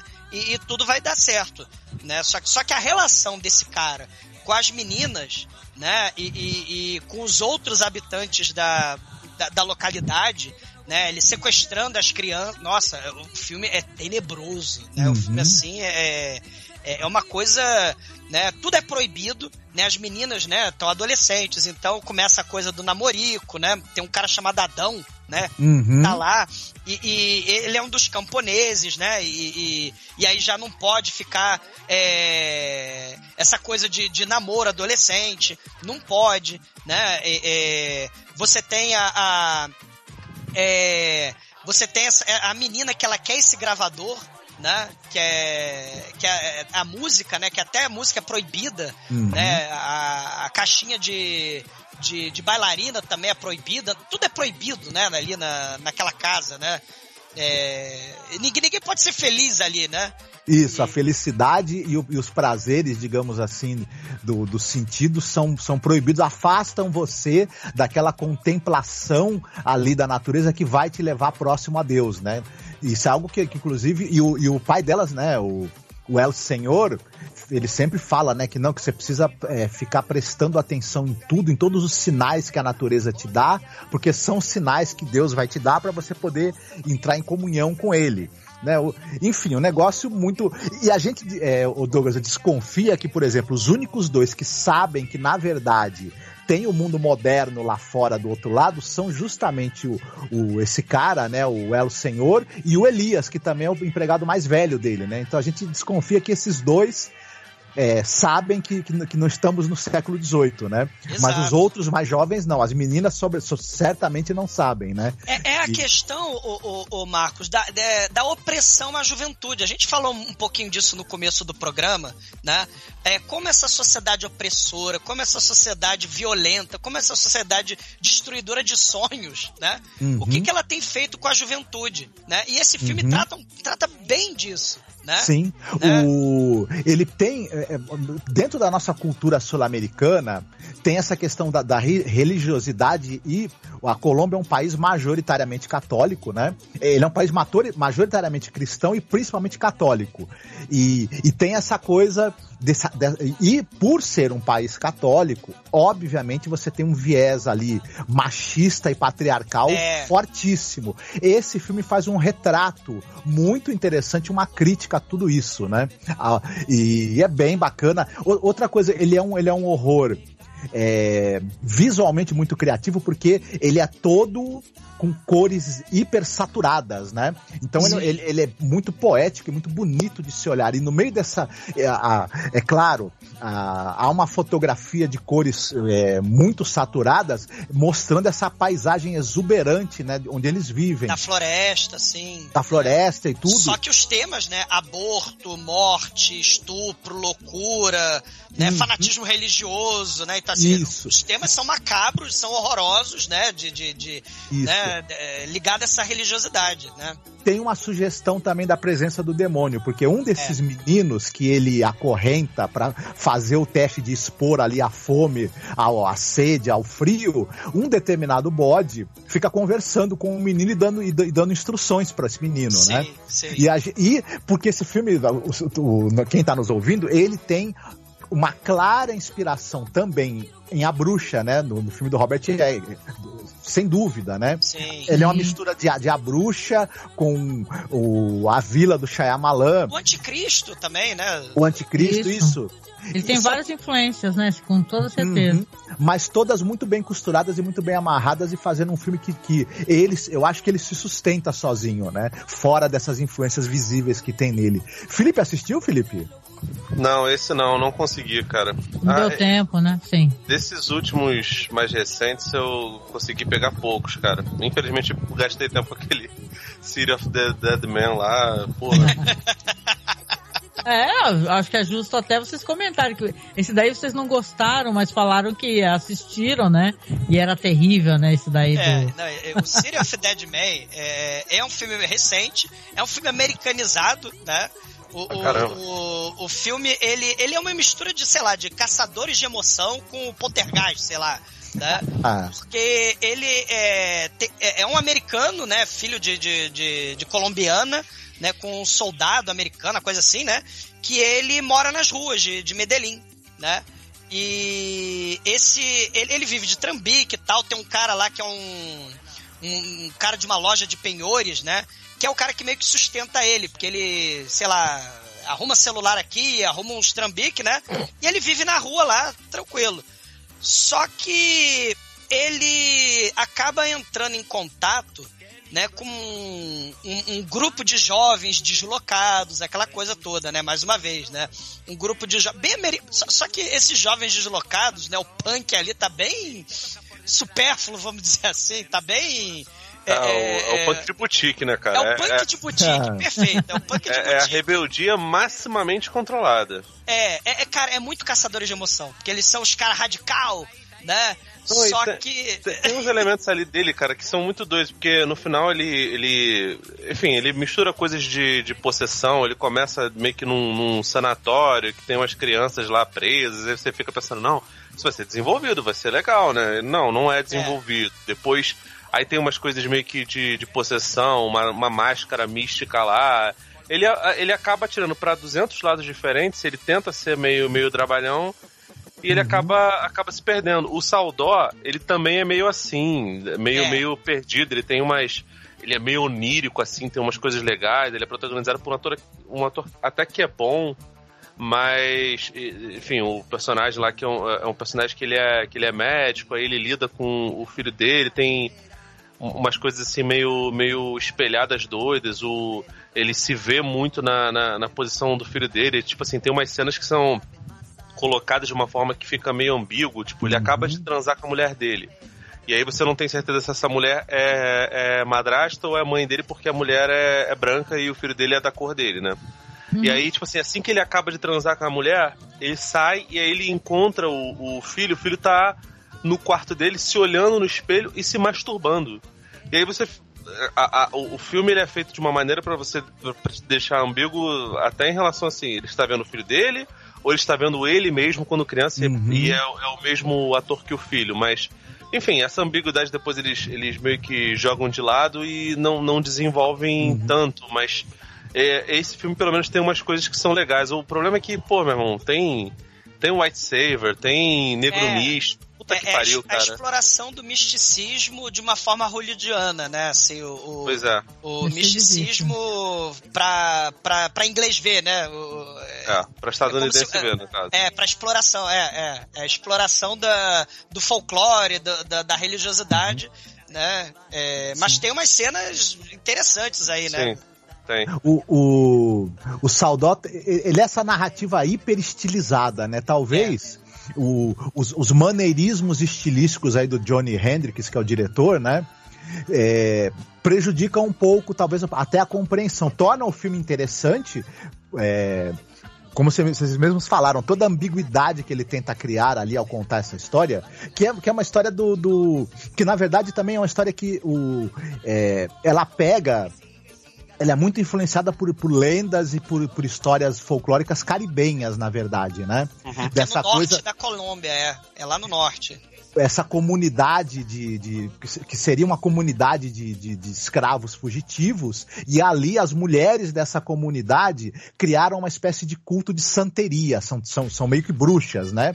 E elas têm uma espécie de rei ali que é o cara que, que na verdade vai fecundar todas as fêmeas ali daquela região, daquela região, para poder manter, manter a, a a comunidade, né, daqueles escravos fugitivos é, aumentando de número, né, criando uma nova raça ali, digamos assim, né, de, de, de pessoas livres, né, de escravos libertos e tudo, de pessoas que conseguiram fugir. Só que esse personagem aí do que até que até o Felipe O falou do, Elias, é. É, do, do, do, do, do ator, né? Esse cara, ele que, que seria o, o, o, o rei ali de Saldó, que vai ser o cara que vai fecundar todas as fêmeas da região e criar essa nova, né, prole ali de, de pessoas livres, fugi- fugidas da escravidão, ele de alguma maneira ele foge de lá. Só que a gente não sabe se ele foge realmente ou se, ele, ou se na verdade esse local é um local místico, que ele foge daquilo como se fosse é, saindo de lá por um portal. Fica meio dúbio É. isso. É, E- é, é a coisa da civilização e, né, porque ele vira médico, né? Isso. Só que agora que o filho dele tá na puberdade, as bruxas daquela santeria daquele local que precisam de um de um de alguém para fecundar as fêmeas de lá, querem o filho dele, né? Que o filho dele assuma o local dele. E aí eles começam a ter essas visões, né? Tanto ele quanto o filho, né?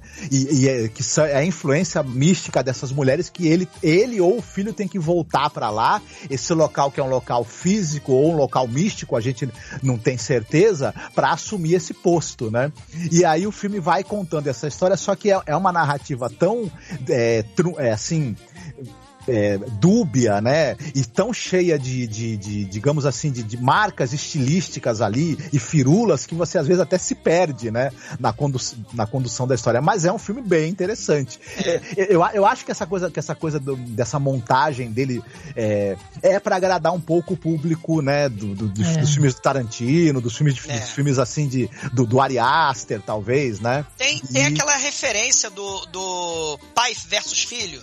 Né? Não tem o Cronos comendo lá os filhos, né? Tem aquele quadro famoso, né? Sim. O Cronos devorando os filhos, né? É, porque tem, é, tá bem no, no, no, no- Acho que é no escritório do, do médico, né? Tá, tá ali o, o, o quadro, né?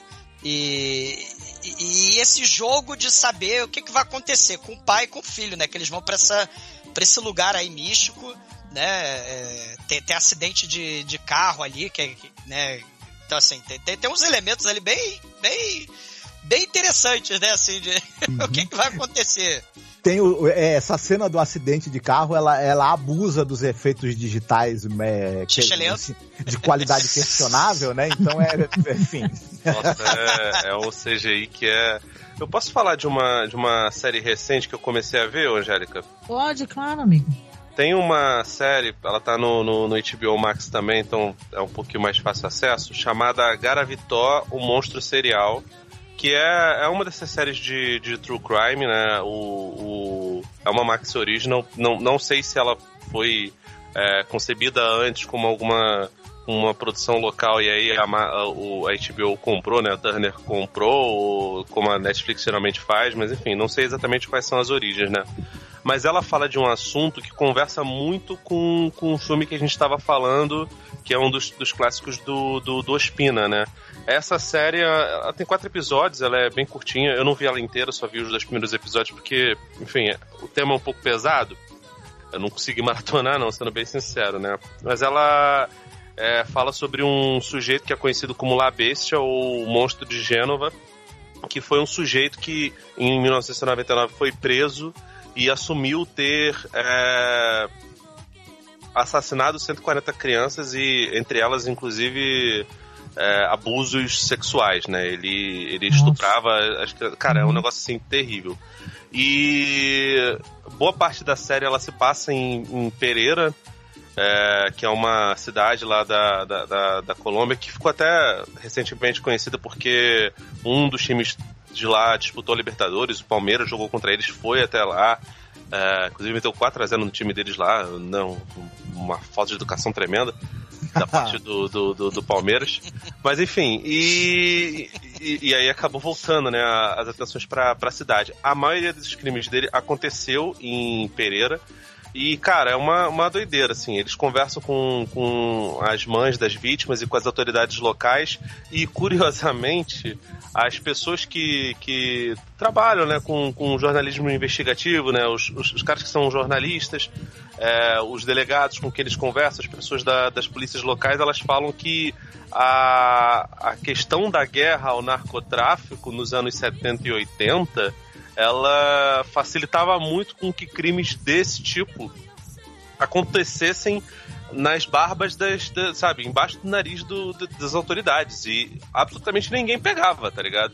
Porque se tinha uma- um foco muito grande em, em tentar é, destruir as Farc, combater tráfico de drogas, ao passo que esse tipo de coisa não, não acontecia. Então, assim, o Pura Sangue, do Luiz Ospina, que é baseado lá na, na ideia do, do, do Caicedo, ele. A história de um, de um sujeito que tem uma, uma doença rara que faz com que ele perca plaquetas de sangue, e aí eles raptam crianças. Boa, boa, boa deixa que você deu, hein? Tô, tô doida pra falar do Pura Sangue. Muito bom. Vai lá, Enfim, lá. aí você começa a, a, a, a ideia do filme é de que o sujeito, o magnata lá, ele tem muito dinheiro, mas ele está morrendo por conta dessa, dessa doença rara, que existe, por sinal, mas obviamente não tem um tratamento baseado em. O, o, o, o Destruir Spino, ele. sangue, né? De criança. Sim, tem que ser de, não, é de criança, tem que ser criança que não come muito pirulito, tem que ter toda uma, uma, uma mística ali em volta, né?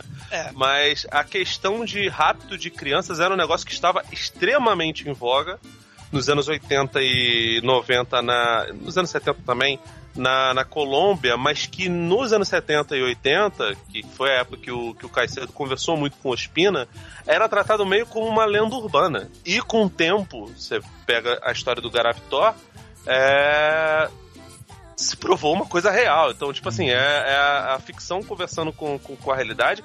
Assim, expondo um lado da, da, da sociedade colombiana que é bizarra, né? Então, assim, você, você percebe que só a questão do conservadorismo das pessoas é, irem atrás de, de tentar corrigir a sociedade por meio de, de moralismos e, e simplesmente religião não conserta absolutamente nada. E no Pura Sangue tem essa, essa, esse desenrolar de, de história que é totalmente bizarro, né? Um filho é, que parece lá o nosso querido Edgar Vivar, né? O, o seu barriga do, do Chaves. Sim, sim. Ele contrata pessoa, funcionários de, de um hospital e esses funcionários, esses três funcionários, inclusive o, o, o Majolo é um deles, é, raptam crianças e traz essas crianças para poder servirem de doadoras de sangue pro, pro, pro velho e basicamente vai matando, né? E no meio disso tudo ainda tem uma, uma porção de, de, de sub, subtextos, não, né? De textos é, quase que, que, que, lutam ali para pegar o protagonismo. Porque tem subtextos sobre, sobre é, venda de drogas, que eles usam um disfarce bem ruim, assim, de ah, nós estamos vendendo açúcar. Não é açúcar, né, gente? É cocaína. É evidente que é cocaína. É, claro. É. E, a questão e da mesmo... homossexualidade, da AIDS, né, também. Isso, isso daí afastou as pessoas do filme, né? Porque pois um é, desses cara. assassinos aí, o cara é, é homossexual e estuprador, né? O cara é terrível. Que Necrófilo com... também. Necrófilo né? também. Gente, é um filme pesadíssimo, mas tão interessante por a sangue. Muito bom. Isso, né? isso aí você tem que também colocar em, em perspectiva, né, Angélica? Porque assim, é, a gente hoje em dia tem uma.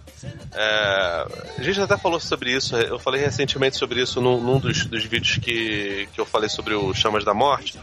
Eu fiz um comentário sobre o Acampamento Sinistro, que é um filme lá de 83, que, cuja personagem, uma das personagens é um, uma menina trans que sai matando as pessoas, né? Muita gente considerava o Acampamento Sinistro um filme extremamente transfóbico, mas boa parte do, do, do, do, pessoal que estuda teoria queer encara esse filme como um filme onde uma menina é, que sofre bullying a vida inteira e que sem as pessoas saberem que ela é uma, uma menina trans, simplesmente vai lá e dá o troco e acabou. Entendeu?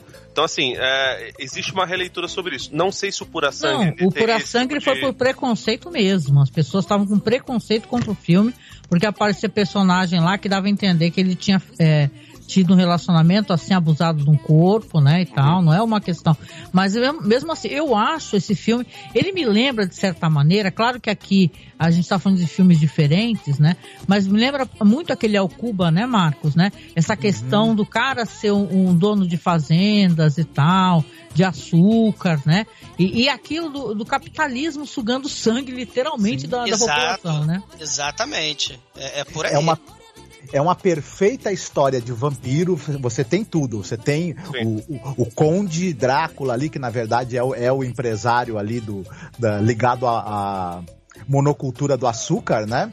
Que também tem ligação ali com as milícias ali, que também usa as milícias quando precisa, né? As milícias para, para, paramilitares, né? E, você tem os familiares do vampiro, né? Aquele pessoal que só que ele que, que faz tudo que o vampiro pede, só que o nome vez... do filho dele é Adolfo, hein? Isso daí não me passou despercebido. É. Só que ele, em vez de prometer a vida eterna para os familiares, ele usa o fato de que esses familiares são viciados em cocaína. Usa uhum. droga, né? E, e, tem toda essa questão também da exploração da pobreza, da violência é, contra o. Ele é um cara que ele suga o sangue, literalmente, do, do, dos pobres, né? E o filme tem aspectos absolutamente horroríficos, como vocês falaram: é, o assassinato, é, necrofilia, assassinato de crianças, estupro e exploração são mostrados de maneira absolutamente sem, sem, sem, sem amarras. E a hipocrisia, que... né? A hipocrisia, a hipocrisia, também dele, ah, não, é, eu, eu, eu não, não, não quero saber de bandidos do, lidando com meu açúcar. Mas Isso. ao mesmo tempo, né? Uhum. Ele tá lá Isso. chupando sangue de criança, né? Não, e, e, ele, no final das contas, ele finge que ele não sabe. Porque ele sabe. É, é, tudo bem que assim, Sim. assim. É, lá no, no final do filme, a cena mais gráfica, que acho que a, que a maioria das pessoas conhece, se não me engano, até tem em, em, Não deve ter sido o trailer da época, né? Mas o, os trailers dessas remasterizações, eles colocam as cenas mais gráficas. A cena dele cuspindo sangue, por um é. acaso, acontece quando o filho dele lá, o PC Farias, fala para ele que, que Pô, da onde você acha que tá saindo o sangue da, da, dessas pessoas? Você acha que a gente tá conseguindo uhum. como? Através do banditismo, tá, tá- tá ligado? É, então, tipo sim. assim, tem, tem, tem esses choques. Mas o que eu tô falando é que, assim, que o, que o, que o filme tem uma, uma questão que hoje em dia você pode considerar complicada, mas que é muito fruto da época, é, é essa questão de, de botar no mesmo personagem, que é homosse que, que tem relações homossexuais, a que, é, questões de, de, de necrofilia e dele ser estuprador. Gente, a gente tem que colocar sempre dentro de um contexto que a- até pouco tempo atrás, em, em matéria de psicanálise e psicologia, a, homofo- a- a homossexualidade era tratada como uma parafilia. é, como uma, uma doença sexual. É, o, o- a medicina ela foi, foi, foi consertar isso, acho que nos anos 90. É, tipo assim, a medicina não, a, a psicanálise e a, OMS, e a é. psicologia, Tirou. né? É. A OMS tirou. Então, assim, a gente tem que sempre colocar dentro desse contexto, porque, porque senão fica parecendo que a gente está fomentando um discurso de ódio e não é o caso. Assim. Não, da não. O filme texto- ele evita também, e, e ele é interessante, ele evita vilanizar de certa forma esses três personagens que são a enfermeira, o cara que trabalha lá na escola, né? E o outro cara que é o motorista. É, porque na verdade é, ele demonstra que eles, eles são pessoas altamente corrompidas que cometem crimes horrorosos, mas ele dá a entender que eles têm entre eles um senso de irmandade, né? Uma verdadeira amizade entre eles e que e ele- Farofeiro, né? Comendo frango na, na- na cachoeira. e ele também dá a entender que eles são pessoas que tal que quando acessa essa influência desse sujeito que corrompeu eles com, com a droga, com o dinheiro, eles eles talvez inclusive tenham chance de voltar a ter uma vida normal e parar de cometer esses- essas monstruosidades. Ele também tem esse subtexto de que alguém que é mesmo que seja fundamentalmente bom, pode ser corrompido aos níveis mais baixos e horroríficos possíveis É, mas- se tiver o- a coisa certa, né? Mas eles ficavam lá rachando o bico, cara, contando as histórias lá e tal. Eu coleciono a foto da- das filhas dos caras quando eles mostram as fotos. É, não, eles eu acho que eles são mal pra caralho. Isso, mas o, mas, é, mas o, mas, mas o, o- eu- sim, eles são pessoas totalmente perversas e corrompidas, mas o filme ainda, eu acho que ele ainda dá a entender que, que longe de- de- dessa influência que os corrompeu, eles ainda podem, de alguma forma, se tornar um pouco melhores, né? É, é um elemento religioso, gente, de idolatria, porque quando tem a, a questão da. É, tem um enterro no final do filme, né? E, e- e uma pessoa muito ilustre e poderosa é idolatrada pelos miseráveis. A, a mesma pessoa que provocou toda a sorte de destruição, de miséria, de, de, de desaparecimento de criança, disso, daquilo outro, é idolatrada no final do filme. Vira É, santo. vira né? santo, é santificado, Isso é é beatificado. bizarro, malandro. Isso É, é mas, bizarro. mas é a realidade, né? Ah, mas, é, mas aí é, aí é parte a- da ideia de que na, na guerra quem conta a história são, são os vencedores. E o filme ainda É. termina com uma porrada de. Cara, tem tentativa de suicídio. O, o PC Farias, ele. É foda falar de PC Farias e suicídio na mesma frase. É uma Pois é, o YouTube, o YouTube já escutou isso, falou, É, enfim, desculpa aí o, o seu Google. O, o Adolfo, ele dá um. é, no final acontece uma, uma, uma coisa com ele e ele sobrevive bizarramente, mesmo. E cara. E é doido, porque assim, o filme ele começa com uma cena é, com sangue pra caramba numa. numa. Numa casa, e aí você fica, caramba, como isso vai acontecer? E ele, ele efetivamente ele nunca mostra como aconteceu aquilo ali. Você entende que aquilo ali é, é parte da, da extração de sangue pro, pro velho, né? Mas não, não, não revela. E, e pra terror do, do, do Douglas ainda, o velho é um calveludo, né? Ele. Pô, ele é, ele é pique. Ele é um canalha. Ele, ele é John Malkovich no final do, do Quero Ser John Malkovich, né? Ele é cara? o John Malkovich que tem a câmera calveludo, eu também. nunca ouvi essa expressão, gente. E- Ele tem as perversões também, lembra a câmera de vigilância, né? Vendo a, a enfermeira tirando a roupa, Isso. né? Toda sorte de perversão. A Florência, além de ser, de cuidar dele, de, de- de fazer as aplicações dele do, do sangue, ela tem que matar, ajudar a matar as pessoas, né? E também tem que fazer striptease pra ele quando ele quer. Então É. é, é, é- Não, é- ô Marcos, você tem uma cena que ela tá fazendo uma massagem no pé dele que leva, leva a crer que ela tá. que ela tá. É, eu pensei que ela tava fazendo outra coisa. Ela- Tá no berimbau, cara. e- E. é, que ela tá tentando fazer o impossível ali, né? É. É, pois é, porque, pô, meu irmão, cara, o sujeito dele tá. Assim, se ele. Ele tá um pouco na, na, na- na- Se ele levantar a mão, Deus leva. Isso. Então, o, o diabo, né, no caso. O rigor mortis dele Mas eu não tá, sei né? se, Muito se rigoroso. vocês vão concordar eu achei esse filme comparado com. Eu gostei muito de vários filmes aí que eu assisti, outros nem tanto, mas eu acho esse filme, em termos narrativos, ele muito redondinho. Ele tem uma narrativa muito É. segura, muito bem resolvida. É, eu, eu até entrego pra vocês que de todos. é, foi o filme que eu mais gostei, inclusive, né? Não, eu gostei pra caralho. Ele me lembra. Eu, eu não sei se isso é parte do- da ideia do Caicedo, mas ele lembra um bocado a- as versões que o. que o. Não na fantasia, mas as versões que o. a- o, o drama que o Stuart Gordon normalmente colocava nos filmes dele que, que adaptavam o Lovecraft, né? Tanto a Hora dos Mortos-Vivos, o nosso querido Reanimator, quanto o, o From Beyond, tá ligado? Ele tem uma, uma, uma, uma, uma coisa ali de, de mostrar os personagens sendo corrompidos é, por uma, uma, uma força maior. É por isso que eu concordo contigo, apesar de deixar eles todos odientos, como o próprio Herbert West é odiento e como o, o amigo E dele lá, o narrador. E carismático também. Né? É, o Jeffrey Combs, eu. Enfim. É. Ele, Ah, ele, é, um- ele é um, ele, é um, ele é um. Se eu, se eu encontrar com ele, eu vou. É o Por cara. favor, quero te dar uma mamada. Mas. Não, não pode, ele é senhor, né? Desculpa. Mas enfim. Ah, por que não pode? Que, Porque que comentarismo é esse? Você tá dando a entender que se você encontrar o Jeffrey Combs, você reanima ele, é isso? Bom, Eu gosto enfim. muito desse Combs, cara. Mas enfim, pô, ele faz 200 personagens de, de Star Trek, Marcos. É, E- verdade. E, todos eles sensacionais, sabe? Uhum. Então, en- enfim, o, o- todos os personagens do Stuart Gordon nesses filmes, eles são, são odientos como são e- esse trio, mas é, sempre tem uma figura pior do que eles, como tinha o Dr. Hill no... no- como tinha lá o, Sim. O, o personagem lá do David Gale no, no Hora dos Mortos Vivos e na- nas continuações. Então me parece muito isso. Tipo, é, tem essa coincidência de o Caicedo ser o cara que gostava do Lovecraft, Stuart Gordon, na hora de adaptar Lovecraft de sua maneira completamente livre e modernizada, é, colocar esses personagens todos é, corruptos, mas vítimas de um, de um sistema, e aí você fica perguntando, a sociedade que torna eles assim? Não sei.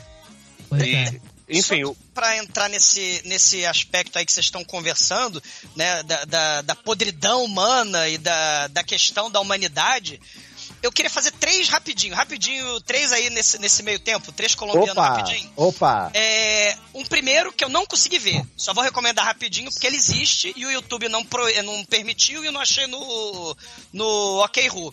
Que é o Horóscopo da Embalmer, que é um documentário sobre um em- embalsamador, né? Fazendo taxidermia de cadáver. É um documentário colombiano que existe sobre o Horóscopo, o cara que tem cenas gráficas horrorosas, que é justamente essa questão aí, né? De como você lida com a vida humana, né? É um documentário de 2001, um filme bizarro, né? De, de, de, de documentário de Eu procurei pra ver e não consegui. Pena. Eu também não, também não achei. Então tem esse lado, né? a gente Só, só vi o trailer, né? E escabroso o trailer. Tem um filme que é baseado em fatos reais sobre essa questão da ultraviolência que a gente estava falando nos anos 90 de, da Colômbia, né? Do, do- das milícias e tal, que é o Satanás Perfil de um Assassino. 2007 o filme, que ele retrata a história de um cara que em 1986 ele matou 30 pessoas num dia, né? Que ele era um veterano de, de, de- de, é, do Vietnã e tal. Ele fica maluco, ele dá um tiro na cabeça da mãe e ele vai para um, pra igreja, mata o padre, vai, vai para tudo que é canto e mata um monte de gente e vai para o restaurante onde tem outros dois personagens, né? Que são importantes para a história ali dessa, dessa cinebiografia. E ele, cara, chacina todo mundo, né? Então tem essa coisa aí realmente, o que, que é o bem, o que, que é o mal, como é que você é corrompido ou não é, né? É, é, será que o puro mal existe ou não? Então uma recomendação que entra aí rapidinho. E outra, para entrar também nessa coisa da ultraviolence baseado em fatos reais, é um filme bizarro que eu também não consegui achar, mas eu consegui ver eh, documentários sobre a história, que é o PVC-1, né? Que é, é- é um filme de plano sequência, né? O filme tem uma, é, tem 40 minutos de plano sequência inteiro, né? Que é a, a história de uma senhora, né? Que os- o- um grupo de bandidos prende uma bomba de PVC, né? No, no pescoço dela, né? E eles querem um resgate de 15 milhões, né? É uma família humilde que não tem como pagar e eles moram no cu da, da, da Colômbia, da selva. E é a história do filme é ela tentando desesperada ir para uma cidadezinha do lado para a polícia tentar desarmar, né? A história é muito trágica, né? É, é- né? É- e, e é baseado nessa. Botaram a culpa nas Farc, depois ficou. Era fake news, né? Ah, então é. te- tem, tem essa coisa aí da. E, e, é uma história assim, quem quiser procurar a história, né? Da, é, é, é, aconteceu em 2000, né? Essa história da bomba que, que botaram no pescoço da moça, né? E acaba em tragédia essa, é, essa história, né? Caramba. Mas é, é, é baseada em, em, fatos reais. E tem aqueles documentários é, sensacionalistas, né? Que eu consegui ver um da Colômbia no YouTube, muito ruim, com o hippie muito ruim, que ele conta da história que aconteceu lá da, da, dessa, dessa moça, né? A, a história da bomba. E, e, esse filme é um plano sequência, né? É, com, claro, com suas limitações técnicas, aquela coisa toda, né? Mas tem a tensão, o suspense também. São três recomendações rapidinhas é, é, é, sobre esse lado aí do mal, né? Da, da, das pessoas sendo corrompidas ou não, né?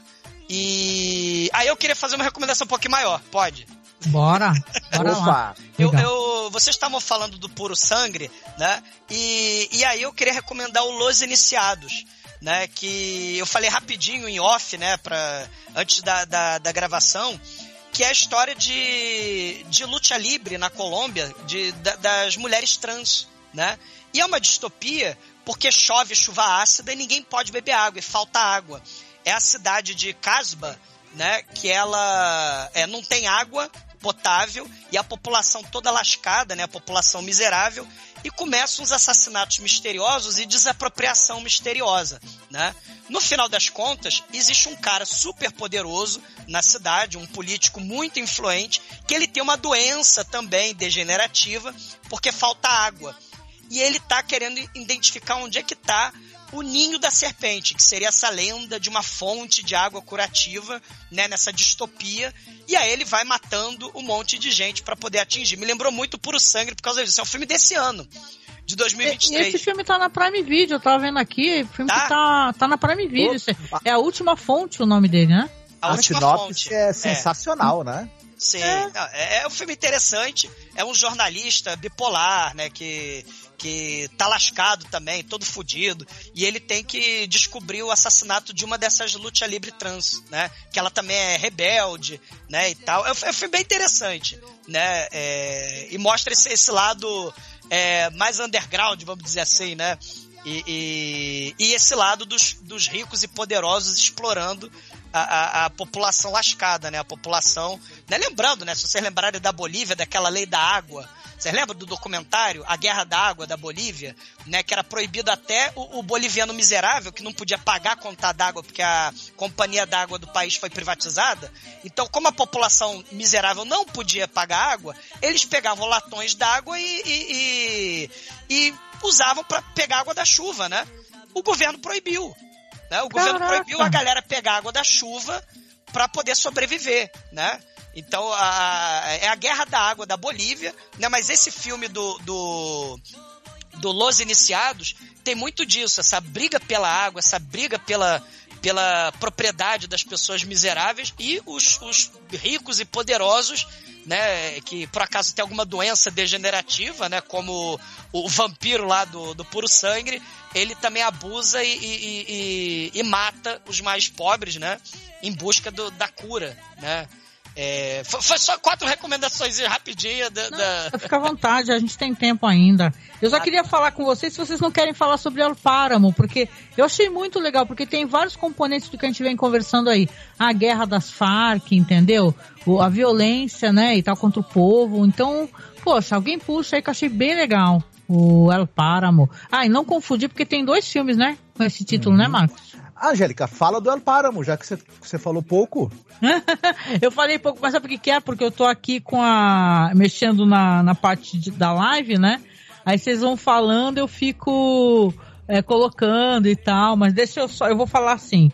Vamos lá então, falar sobre El Páramo. O Felipe chegou a assistir também, Felipe, não, ou nem? Vi. O El Páramo não vi não, não consegui. E, e esse daí tem no OK de boa, porque é comando especial, né? Saiu. El Páramo, comando especial. Então, nesse filme aqui, ele vai contar a história de um esquadrão que eles estão indo resgatar é, é, um outro pessoal que está incomunicável, tá? porque páramo quer dizer é, tipo platô, né? Porque como o Douglas estava falando, é, lá tem lugares muito altos, né? Não à toa as pessoas lá ficam mastigando folha de coca, né, e tal. Então tem isso, né? Então eles vão esse esquadrão chega lá para ver o que, que aconteceu, né? Quando chegam, eles se deparam que primeiro é, tá tudo vazio, as pessoas vão aparecendo mortas, né, e tal. E tem uma mulher que eles encontram. Eu acho isso bem interessante. Tem uma mulher. E ela tá, inclusive, emparedada. né? E ela tá emparedada e assim. Toda é, neblina, né? As montanhas, aquela névoa, aquele clima tem, um, macabro, né? tem uma vibe meio os outros, né? É. Como se aquele horror do que tá acontecendo deixasse tudo meio é, insondável, né? Você não consegue enxergar e tal. Então, assim, eles estão lá e primeiro começam muito a brigar entre si, né? E é um quebra-pau lascado, né? E depois que eles libertam a mulher, libertam numas, né? Eles descobrem ela e ela já começa a sofrer violência imediatamente, né? Essa mulher sem nome é que tratada como bruxa, né? como bruxa. Então ela só grita, ela não se comunica, né? Eles depois vão encontrar até um diário, né, do que aconteceu, né? Mas vão encontrar todos os corpos, né? Então eles vão enlouquecendo ali. É um filme que ele tem muito planos fechados, sabe? Isso daí pra para quem incomoda. É. É, acho que é meio proposital, né? Ter esses planos fechados. Inclusive ela é meio borrada, ela tem um olhar meio duro para as pessoas.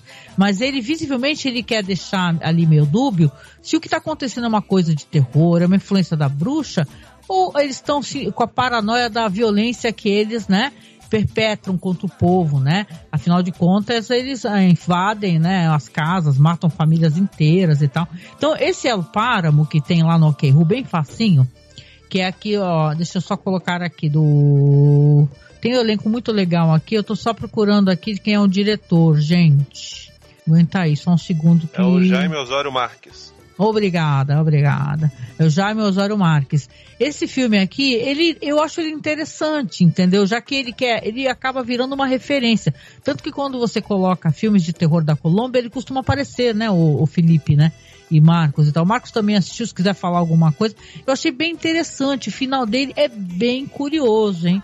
Ele tem um plot twist bem no finalzão e ele meio que é isso, ele traz essa coisa da guerra, né, contra as Farc, da violência do exército colombiano, né? Então, a violência contra a mulher, porque veja bem, é, claro que ela é uma mulher que ela não consegue se comunicar, é, vão tentar inclusive, né, a dado momento, né, fazer com ela o que não deve, né? Tem uns negócios de, de paranoia, lembra um pouco nesse aspecto o Enigma do Outro Mundo, né? Uhum. Se a gente pensar nessas influências e, e- e o próprio é, Apocalipse Now, né? Quando tem a, a- a- aquele, aquele, aquele momento ultra violence, né? Porque eles estão ali naquela.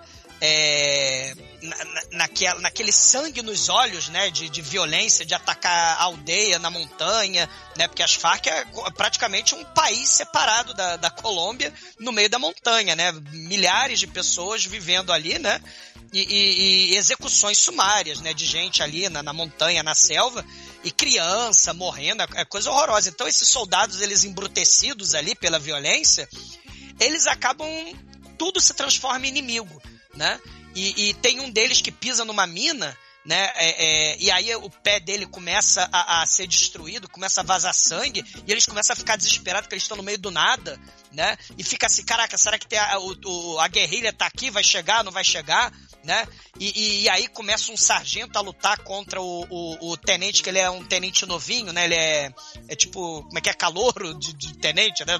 É a primeira missão dele de campo, né? E aí o sargento já é sangue nos olhos, assassino, né, genocida mesmo. Então ele, ele, ele, ele meio que toma as rédeas da situação e o troço vai escalonando, gente, né? A, a, a, a, a violência contra essa mulher que tá no filme, né? A, a- tem um personagem que é chamado de índio. E aí a questão da crendice, da superstição, né? Porque você tem esse lado também da, da, da, da religiosidade mais primitiva ali, né? Da, da, tem, tem umas cenas de, de amuletos, né? De, de, de, de rituais que estavam por ali, né? E aí você tem muito a cena presente de urubu. O, o Saldó também tinha muito isso do urubu, né? E, e- e você tem urubu, tem é, é- é pântano ali, cheio de cadáver. Nossa, é- e túneis pra todo lado ali. É, é, assim, é um filme bem pesado, claustrofóbico, né? E- e de violência, assim, terrível, né? E com um plot twist macabro ali, né? É, no final é, É. foda o que acontece. Fala, caraca, malandro. É. Porque assim, é, é interessante como eles fazem essa questão, porque tu, tu vê também que é um filme que não tem grande orçamento, né? Eu até falei pro Marcos assim, pô, esse filme parece que eles estão gravando perto da, da onde tem a Torre da Vivo. Mas ele é gravado numa realmente numa no- no- numa é, numa base, né, do exército. Realmente e, e numa locação real. E enfim. Não, é verdade. Não, é interessante o filme, gente. Vale a pena. Que eu não falei muito aqui porque eu tô aqui só colocando. Vocês estão falando, eu tô postando as imagens no YouTube. Por isso que eu. Ah, Mas ele. a É. gente- uma coisa interessante que a gente percebe.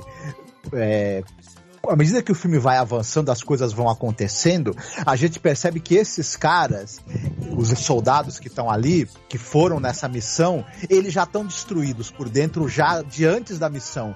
O, o, o Ponce, ele é um cara que ele presenciou massacres, ele, ele, ele culpa a si mesmo por não ter tentado fazer nada pra impedir. Tanto é que você percebe que o tempo todo esse personagem, que é o primeiro a ser focalizado em cena, ele tá desconfortável, ele não quer estar com aquela gente, com aqueles outros caras. Ele já Sim. odeia aqueles caras. O personagem do sargento, ele é um cara que ele, ele tenta intimidar o tempo todo os outros soldados. Ele já é violência e, e pura. Ele não consegue mais se comunicar com as pessoas que não seja através da violência. E ninguém vai com a cara dele também. É, tem o outro personagem médico, lá. que- né? O médico também, ele, ele é um cara que ele não sabe nem muito o que fazer. Ele quer cuidar lá do cara, mas ao mesmo tempo o- o- ele sabe e os outros sabem que o cara tá condenado, porque ele não vai chegar a socorro a tempo. E você tem o outro personagem do, do. Esqueci o nome dele, que é um cara que ele. Em algum momento eu- eles foram se engajar em um massacre e ele foi contra. E ele também vira um cara que ele também fala: não gosto de nenhum de vocês, tenho ódio de todos vocês, porque vocês. Eu sei o que vocês fazem, eu presenciei, nenhum de vocês se ficou contra na hora H de, de massacrar as pessoas em, em- em várias ocasiões. Eles se odeiam, nenhum deles gosta um do outro. Tem o cara que a única preocupação dele é tentar saber se o irmão tá vivo, porque o irmão estava antes, né? Na nessa- nação, é. Na missão. Então são personagens que não gostam um do outro e, e ali tem uma- umas tensões entre eles que já estão prontas para explodir. E nenhum deles também tem o mínimo respeito pelo tenente, que é um novato e que não esteve presente nas outras missões em que eles se engajaram em violência e em massacres de pessoas inocentes. Eles estão unidos por um, por um, por um, digamos assim, uma um segredo cumplicidade. terrível. Né? É uma cumplicidade horrorosa de um segredo terrível de, de- de crimes que eles cometeram contra a população civil e o tenente não sabe de nada disso. E tem o Fuctiva, que é o, que é o indígena, que na cabeça dele também esteve presente nos massacres. Ele, ele crê plenamente que eles merecem ser punidos. E ele acha que esse elemento sobrenatural que tá ali tá vindo para puni-los pelo que, eles, pelo que eles fizeram. E tá mesmo, na verdade, né? Maldição, É, seria maldição. é, é, é, um, é um filmaço, assim. Eu, eu gostei do filme. Eu É. também. Não, e eu Ah, gostei da mulher, cara. Eu achei sensacional, assim. Ela tem um olhar assim que você fica muito subentendido, assim, se, se é realmente ela é uma bruxa, né? Primeiro eles acham que ela é das Farc, né? Pra poder É. agredir ela. Ah, fala aí, você não quer assumir. Você é das Farc sim, né? E aí, no- como ela fica com em segundo plano, aí fica um, um borrão, né? A imagem. E ela te- tem um olhar mal, né, cara? Ela tá olhando pro lado, ela é uma vítima, né? Lembra que a gente comentou no Saudó essa questão dos covens de, de, de brujeria? Sim. Né? Então você vê que isso tá meio que, na, que na, no, no imaginário ali, né? É. E esse, esse, essa insubordinação no filme Monos, né, que também é aquela, os jovens paramilitares também, que eles acabam enlouquecendo com paranoia, tal, contra a autoridade, né, tem uma doutora que eles torturam, que é, que é um filme também pesado, o, o, o cara da insubordinação me lembra muito. Ele, inclusive, é o vilão do. O Lourinho, vilão lá do Los Iniciados, né? Hum. O cara que assassina todo mundo e taca na. que desaparece com os cadáveres dos pobres, né? Na, na incineradora, lá na, na, na forja, na fornalha, né? Mas esse, esse cara do Monos, ele me lembrou muito o Sargento do Mal aí desse filme. Né, que é, é aquela coisa, ele toma o poder pela violência e todo mundo fica com medo de, de, de ir contra ele né? E a violência vai escalonando, vai escalonando, vai escalonando no, num, num, no ápice tenebroso, né? Tenebroso. Isso eu não vi, Douglas, o Monos. Eu tô vendo umas Monos. imagens aqui. É, é- é um filme de. É assim, é aquela coisa que a gente estava conversando. do- O, o, o Felipe bem falou, né, do Andrés Caicedo, sobre essa desesperança dos jovens, né? Essa coisa da pulsão de morte, né? E o- é o que eu tava falando, Monos, o Um Varon, o La Jáuria, né? Você tem vários filmes desses centros de reabilitação. O que fazer com os jovens, né? Na, na, na, na sociedade destruída pelo narcotráfico, pela guerrilha, da, da, da, É, o- da destruição da violência. O né? ruim que a gente falou lá do City of the Dead Man ali é meio isso, né? É, exatamente. É, é, o lance do- dos garotinhos maltrapilho que o brigam em. hospício. É. Tanto, tanto no hospício quanto a, a parte. É, esqueci o nome do da filme lá da lá. né? É. Citou o, o Caçador de Aventura. É, é bem É. isso mesmo. O, o, Monos, ele tem essa juventude, que eles são criados no alto da montanha, né, como um grupo paramilitar, e é tipo uma seita. É muito parecido, eu não consegui ver, gente, o- eu vi só o trailer do La Jáuria, né, que é o filme do ano passado, né, que é muito difícil achar esses filmes da Colômbia por algum motivo, né, é, e parece um filme Sim. interessantíssimo, que vai descambar também para esse lado da violência, porque eles estão tentando é, é, cuidar de jovens delinquentes, né, no meio que sim, que porra, né, tem a, a- a questão da ultraviolência no país, e aí você pega esses jovens e leva pro meio do mato, leva pro meio da floresta, pro alto da montanha, para tentar é, é, é, é, é, criar um- uma seita, um grupo paramilitar, ou seja, mais violência, né? Vai solucionar como, né? O Monos é muito isso, né? Vale a pena também, ter- cara, tem cenas é, é, é, terríveis, porque os jo- são jovens com armas, com metralhadoras e tal, e acaba acontecendo assassinatos é, sem querer. Tem a morte de uma vaca, que é a vaca que sustentava, tem morte gráfica mesmo, né? Cena de animal morto Opa. mesmo, né? Né? Aí tu Então, já assim, conseguiu me, me fazer com que eu não assista. é, pois é, tem, tem cenas bem gráficas e, e aterrorizantes do, do, do filme, mas tem um dos personagens que o, o Marcos estava falando aí no El Páramo, que é o cara traumatizado pelos massacres, tem um dos garotos que também o ponto de vista de- vai ser dele, né, nessa questão da visão do trauma, né? Vale a pena, né? É do, do Alejandro Cardes, Cardos, né, do, do É. Monos. E né? esse Vale a daí tu conseguiu assistir no Aquerru, esse daí tu Foi, achou. esse foi no Akeru, né? Se eu achar a legenda, gente, promessa que eu coloco É. no canal pra vocês, tá? O, o, La, o La Jáuria não deu, né? O La Jáuria não deu, né? Pra, é de 2022, eu não consegui, né? Ma- Mas, assim, promete, né? Assim, pelo trailer, pela, pela temática, essa coisa de tentar solucionar o problema dos jovens. E aí eu queria fazer um ataque de oportunidade numa recomendação rapidinho. Bora lá, bora lá. É, é, o, o Felipe estava falando muito do, do, do Andrés Caicedo e me lembrou muito um documentarista de- é, que é um diretor queer, né, o Theo Montoya, que ele vai fazer um documentário ano passado, de 2022, que é o Angel 69, né? Que ele, esse cara, ele queria fazer um filme sobre uma distopia de vampiros e fantasmas em Medellín, né? É, com os colegas dele de cinema e tal. Ele também nasceu numa comunidade pobre lá em Medellín, né? E ele queria extravasar com o cinema, né? E ele vai chamando os colegas, e tem muito das cenas do underground é, é, de Medellín queer, né? E, e o protagonista, que ia ser o protagonista do filme, de 19 anos, ele morre de overdose uma semana depois das entrevistas, né, do teste de, de câmera. E Caramba. ao longo do documentário, o Theo Montoya vai explicando que vários outros atores e colegas e pessoal que ia na boate junto com eles, a galera da faculdade, o pessoal que ele conhece da idade dele, também estavam morrendo de overdose ou sendo assassinados. Porque é a questão da violência policial, né? O Brasil é o país que mais mata gente trans, né? É queer no planeta, né? Um dos países, mas a Colômbia também não fica atrás, né? A, a, a, a violência urbana também é gigante lá e a morte, é, é, o assassinato, né? De, de, de, de, é, é, de homossexuais, pessoas queer, pessoas trans, né? E aí é, ele tá falando muito sobre isso. E essa e tem uma e tem uma frase que ele vai falar nesse que ele vai entremeando cenas de que já eram mais ou menos filmadas pro, pro filme de fantasma, né? Dele. É, mas ele vai é, também entremeando com essas pessoas mortas, né? E aí ele fala assim, é, vários jovens, né, que foram criados por mães em Medellín, né, porque a cidade que foi comandada por Pablo Escobar, a cidade foi transformada num lugar sem memória, um lugar de violência, e esse Pablo Escobar virou o pai de uma nação sem referência paterna, justamente Caramba. pela quantidade de pais, né, de, de pessoas é, mortas durante essa violência urbana.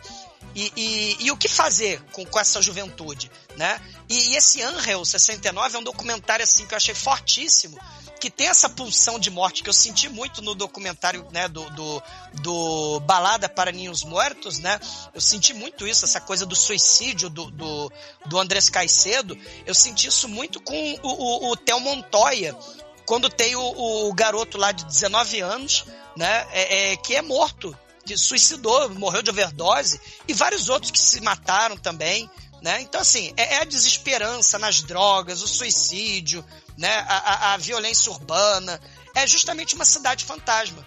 E a história do filme desse cara era justamente sobre uma cidade fantasma no alto das montanhas, né?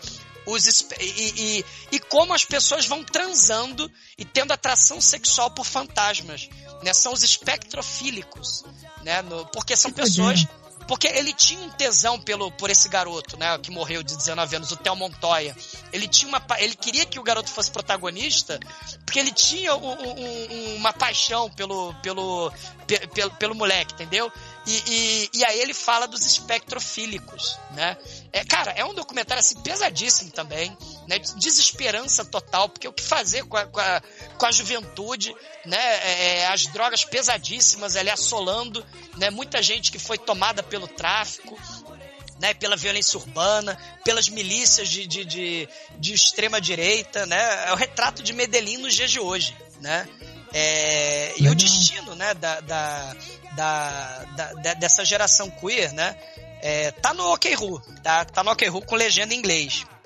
A Colômbia é um país de uma, da, da uma melancolia Sim. que às vezes assusta, né? Eu posso puxar um filme, Angélica? É isso, meu Opa! amigo. Vai lá. É, então, eu vou puxar um dos clássicos de o Carne do Carne, que eu não sei se ele chegou a ser lançado no Brasil, mas você consegue achar ele como Carne de Sua Carne. Você acha ele, inclusive, legendado em português. É, ele é de 1980. Deixa eu abrir a ficha aqui. Que eu tinha... 83, 83. Isso. De 83. E ele é do, do, do, do Carlos Maggiolo. É um dos filmes que se inspirou né, na história lá do, do, do, do Andrés Caicedo. E, cara, é um filme muito doido, porque, primeiro, ele não tem muitos pudores em tratar dos, dos temas é, pesados dele. Ele começa bem, bem doido, assim, uma personagem bem idosa morre, e aí ela, fala o nome do filme, carne do carne, e você fica meio, nossa, do que, que será que ela tá querendo falar? E obviamente é uma história sobre, sobre incesto, né, cara? E, cara, é uma doideira tremenda. É, esse é um dos poucos filmes que, que você não vê essa estética tão novelesca, assim, ele tem um drama, mas ele não é exatamente melodramático, ele é bem sério e bem pesado, cara, porque ele lida com, com uma família que tem vários demônios ali rondando eles, tem uma questão de, de, de milícia paramilitar também é, rondando. Ele é protagonizado por uma dupla de, de, de atores que depois trabalharia com, com o Maiolo em outros filmes, né? Que é a Adriana Erran e o Davi Guerreiro. Eles fazem dois, dois, duas crianças que são irmãs. E curiosamente, cara, lá no o nosso salafrário de Nudo de Laurenti, né? Fez uma continuação de MTV chamada MTV 2 a, a Possessão, que foi lançado um ano antes. E obviamente ela não influenciou esse daqui porque ele é, foi lançado no, no resto do mundo já em 83 e essa história é bem anterior a, a, a 83, que é o lançamento do, do filme. E no caso do MTV 2, ele trata também de uma questão de, de, de incesto bem gráfico. E por muito pouquinho, o Carne da Tu Carne não foi pioneiro nesse sentido, porque a- as histórias elas têm algumas semelhanças, né? No caso do filme do MTV, ele se baseia lá na história do Ronald DeFeo, mas eles mudaram absolutamente tudo. É até uma coisa meio. No, no, no vídeo que eu falei sobre o MTV, a Origin Story, eu falo um pouquinho do, do MTV 2 A Possessão, que é um filme uh, sem vergonhíssimo, mas eu, eu recomendo pra caramba porque tem efeitos especiais muito legais. No caso do Carne Teto Carne, ele tem menos apelo pro terror, exceto no final. No final ele, ele bota uma, um, uns componentes canibais, assim, às vezes É. de, de- Em alguns pontos até lembra, lembra os, os mortos-vivos do, do, do, do Romero e um pouco dos mortos-vivos lá do, do, do Haiti. E, cara, é, é uma doideira, porque é uma família, é, os dois irmãos que, que acabam sendo os protagonistas, eles, como a, a avó morreu, eles vão avisar um tio que foi meio que excomungado da, da família, que a avó, apesar da, da, da distan- do distanciamento dele, permitiu que a casa onde ele vivia fosse dado de, de herança para ele. E quando eles chegam lá, eles descobrem o motivo do, do. Na verdade, eles já sabiam, né? Mas eles explicitam em diálogo o motivo dele ter sido meio que, que afastado da família. Foi porque ele teve uma relação incestuosa com uma, uma personagem que provavelmente acho que ele até morreu àquela altura do campeonato. E dentro do, do da estadia deles lá, esse tio acaba falecendo e eles ficam sozinhos. A casa é, é meio que, que dominada pela sujeira, porque eles são duas crianças, eles têm seus 14, 15 anos, mas eles não têm noção de, de, de como é uma vida adulta, de como administrar uma, uma, uma casa. No entanto, eles têm ali uma, uma vida meio que de, de casal. Cara, é uma perversão Sim. absurda, cara. É, é tipo. Se a gente tava falando lá de, de novelas mexicanas, isso aqui é, é uma novela do Nelson Rodrigues, cara. É, E, é um horror. E tem no final uma, um, um apelo pro, pro, pro. Lógico, dentro daquela lógica de devaneio, talvez seja tudo uma ilusão da cabeça das pessoas, mas tem uma lógica de. de, de sobre, uma, um apelo ao sobrenatural que é muito doido, cara. E, obviamente, boa parte dos contos e escritos do Andrés Caicedo tinha essa questão edipiana que, de certa forma, refletia parte do desejo dele. Ele tinha essa devoção pela mãe dele. Muita gente até associa que o fato dele ter se suicidado foi a, a, a morte da, da, da mãe dele. Então, conversa diretamente. E, de novo, conversa com essa coisa que o, que o Douglas acabou de falar da desesperança total da, da juventude colombiana. Tem um outro filme também do Carlos Maiolo, que é o Mansão de Arauca, Araucaíma. é isso. Araucaima. Isso. Que tem uma. Esse já. já- É, ele, Tem ele o José Ligói, tem o Antônio Pitanga. tem o Antônio Pitanga, o Antônio Pitanga fica. é, ele faz um personagem que, que é um, um servente, né? Um escravo brasileiro, ele fica cantando as músicas brasileiras. E, e esse filme tem, tem cenas de sexo mais, mais agressivas, inclusive com referência a, a, a sexo entre homens e sexo entre mulheres, sabe? Sexo homossexual masculino, né? Gay masculino e sexo lésbico também. A bissexualidade pra caramba. Tipo, é uma, uma a história de uma. Inclusive tem a, a atriz que protagoniza esse, esse Carne Dentro do Carne. Esse eu já achei, não achei tão legal, mas ele tem uma. Uma, uma doideira porque ele tem uma. Ele conversa muito com o, o movimento das, das pornochanchadas, né? E a gente tem que sempre lembrar que boa parte desses filmes eles passavam por por uma. Eu não sei se eles passavam exatamente por um processo de censura, como acontecia no cinema da, da década de 70 e 80 aqui no Brasil. Mas ainda assim eles tinham uma, um- uma tentativa de comentar sobre o cenário político da, da Colômbia, mas tendo que disfarçar certas coisas. Esse, da, é, se eu não me engano, os dois se passam inclusive em décadas passadas, é, ou é os anos 50 ou é anos 60. Então, assim, é meio que um, um subterfúgio, mais ou menos como o, o Persson fez lá no caso dos Irmãos Naves. que Ele usa uma história de verdade para poder contar, é, para fazer um comentário sobre a política do, da, da época da ditadura militar. Mas aí ele usa a ditadura do Estado Novo para poder fazer esse comentário. Inclusive, ele coloca torturas que não tinham no Estado Novo, mas que eram do, do, do- da época da, da, da ditadura militar que era que era abordado ali, enfim, é, é- é essa, essa doideira. O Mansão de Araucaíma eu não acho tão legal, mas o Carne de Carne é um filmaço, tem atuações absurdas, ele toca em, em, temas extremamente espinhosos, e o Mansão de Araucaíma eu acho que é uma boa continuação espiritual dele, especialmente por essas questões, mas ele se leva menos, menos a sério, né? Até o personagem do Pitanga, o Pitanga é foda porque esse cara, qualquer coisa que ele faz, se ele fizer um filme da Xuxa, ele fazendo a Xuxa, eu acho que, que, que vai sair bom, porque É, o Pô, cara ele é- é, ele é muito- ele é muito bom ator, os filhos dele são. são é, a Camila, então, é ainda melhor. Eu adoro o Roku Pitanga também, mas a Camila é um, é um talento absurdo, mas. Ele, ele tem essa coisa meio da, da pornô chanchada, meio surrealista, saca? Tipo, sei lá, um Sim. satiricon, alguma coisa assim, né? Exatamente. O, o José Lugoi ali, como o Lorde. É tipo Macondo, aquilo, né? É tipo Macondo ali, a- a- caralho. um lugar ali que não, te- que não tem tempo específico, que é uma época bizarra. Eu né? acho que assim, o, o maior ele não, ele não chega a fazer como o Tinto Brás fazia, de mostrar, sabe, a- É. o, o detalhe do sexo pra caralho. Mas, pô, meu irmão, ele faz um, um- E o final é super melancólico. Tem uma cova cheia de corpos. As pessoas vão É. morrendo meio. meio Padmé Amidala lá no episódio 3, tá ligado? Tem gente que morre de tristeza. é, é um pouco agressivo, sabe? O Mas- Maiolo, ele tá no filme, né? Ele, ele é o cara lá Tá, do. né, cara? Ele, ele, ele, ele é doidão, né? É, o Maiolo, ele tá em tudo, todas essas paradas. Ele, ele é o, o cara do pastor alemão no, no filme. Uhum. Né? E, e o. Assim, vai entrar uma menina, né? No meio dessa loucura desses personagens, no, no- a- na mansão, né? Que é uma mansão fora do tempo, fora de uma mansão surrealista total, né? Eles vivem as regras deles lá, né? É, parecido lá com aquele filme grego lá do, do- dos caninos brancos, né?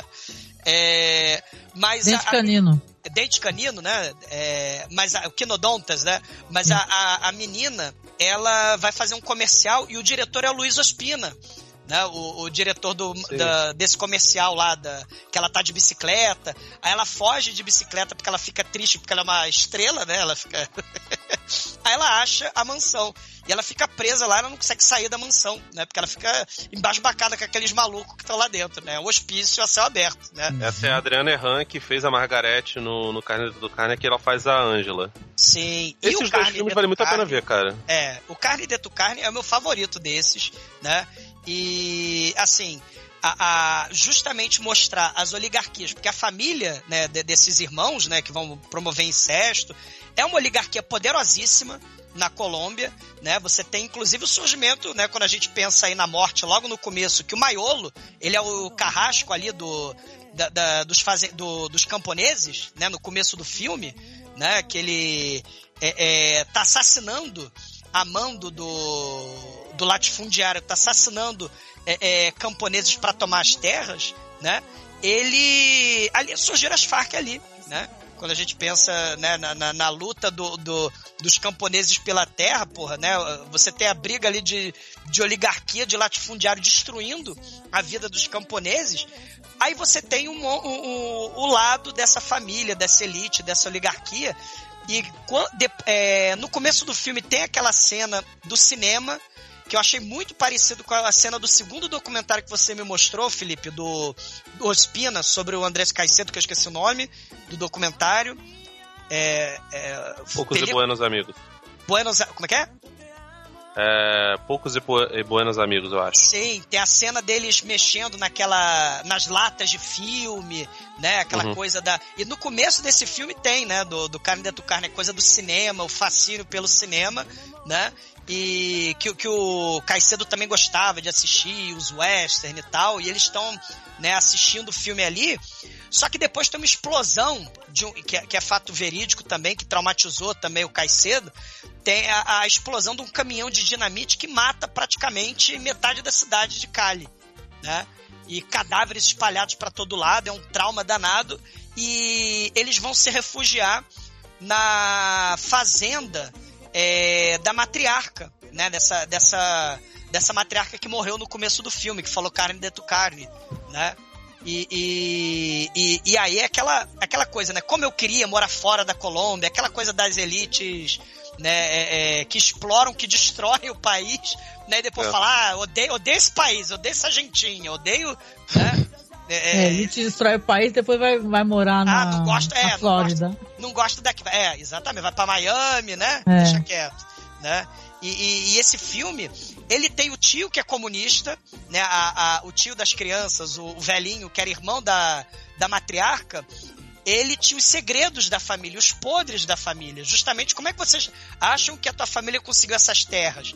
E aí vem uma coisa muito interessante no filme que eu achei foda. Eu achei foda nesse filme, que você tem os fantasmas que o Felipe estava falando, esses fantasmas remontam lá dos generais da época da independência da Colômbia, né, destruindo a guerra civil, matando indígena, né, é, você depois tem os políticos canalhas liberais e conservadores que promoveram guerras civis que mataram milhões, que mataram centenas de milhares de pessoas, e aí você tem depois os outros fantasmas né, do, do, do, pessoal que vai destruindo, matando os camponeses, e você começa a ter uma família de genocidas, né, que são os canalhas que destruíram a Colômbia e transformaram a Colômbia no que é. E aí você tem os fantasmas retornando, né? É uma maldição dessa, fa dessa família, né? É, pode ser uma interpretação aí também, né? Mas, mas foi isso que o filme me sugeriu, Douglas. É, a degeneração, é, né? Da... A verdadeira herança, porque o filme começa, obviamente, falando de uma herança. Ele começa mostrando é, que eles vão receber essa herança, né? Mas começa, tem uma cena revelando que essa herança foi comprada com sangue de muita gente a gente fica sabendo, né, daquele diálogo que tem ali entre o, o, o pessoal que tá fazendo, as, tá, tá, tá, fazendo as mortes ali dos camponeses, né? Uhum. Guardando e a gente, orelha, né? E pegando as e guardando orelha, isso, é. fazendo aquela coleção de orelhas. Então a gente sabe que eles vão herdar um, um dinheiro comprado com sangue de muita gente, só que a verdadeira herança eles vão ganhar quando eles re finalmente receberem a influência de toda essa árvore genealógica de criminosos psicopatas das quais eles, eles são né, descendentes. Eu achei e, espetacular. E eles vão a chegar a se tornar o que eles realmente são, o que eles foram criados para ser, que é pessoas degeneradas, incestuosas e mortos-vivos canibais que é isso, que, com, se alimentando do, do, do, da, da, vida da, da, dos camponeses ali e dos pobres das futuras gerações colombianas. Esse filme é, assim, essa mensagem, ela é um verdadeiro chute, né? É, é, é espetacular, é um filmaço. É, foi, foi meu favorito disparado né, de, de, desses hum. filmes. E, e, e, aquela cena da degeneração das crianças, porque se a gente teve a pobre da Isabelita lá no, no funeral sinistro, né, a gente vai ter a, a, é, a, questão da inocência. Né? A gente falou do puro, puro, puro sangue, né? Da, das crianças também, inocentes, sendo de, canibalizadas com um velho filho da puta tá pegando o sangue delas, a gente vai ter aí os filhos da aristocracia, né, degenerando ali, aí você vê, bo vê bode, né, entra porco, né, entra é, é, animalização, né, a bestialização deles, né, eles vão roubar recém-nascido ali depois, né, não tem... Uhum, a, a exatamente. Questão, né, é, é, é, perpetuando a, a, violência, perpetuando aí o, o, a degeneração, né? Que é o país que está destruído, a Colômbia, né? Pela violência, pela é, é, é, pela maldade, pela crueldade mesmo, né? Em nome do, da cobiça, em nome da, de, de, de, ter terra, do poder, e depois fala mal, né? Ah, odeio a Colômbia, né? Ah, quero ir para outro país, né? Na, na Não, e... E eu tava assim, porque eu gosto muito de. É, não, não, é que eu veja vários canais de viagem, né? Mas tem um canal de viagem específico que eu gosto muito, que é de um casal que é o Mundo Sem Fim, né? Perfeito, eles... eu adoro também. Ah, eu adoro. Aí eles estiveram na Colômbia, o passeio deles é muito legal porque sai meio do comum, sabe? Eles vão para lugares mais, mais pobres e tal, querem conhecer a cidade de verdade. E eles falaram que para o pessoal da região, assim, pelo menos alguns, né, que tiveram percepção, que essa glamorização dessas séries como Narcos, por exemplo, né, e tal que é uma romantização, né, como se fosse uma coisa legal, né, que para as pessoas existe um trauma na verdade, né, porque ali eu tinha um botero que eles explodiram, até que tinha uma galera ali, entendeu? É, foi um ataque mesmo do, do pessoal dos traficantes. Então, é interessante, né, como a percepção muda. Que pra gente aqui que é, que é, conhece e, e, assiste as séries da Netflix, fala, nossa, que interessante a história desses bandidos, né? E tal, como ele é inteligente e tal. E eles eram muito cruéis, né? Então tem essa romantização. Eram e são, né? Então é interessante mesmo. E é legal de ter uma outras perspectivas, né?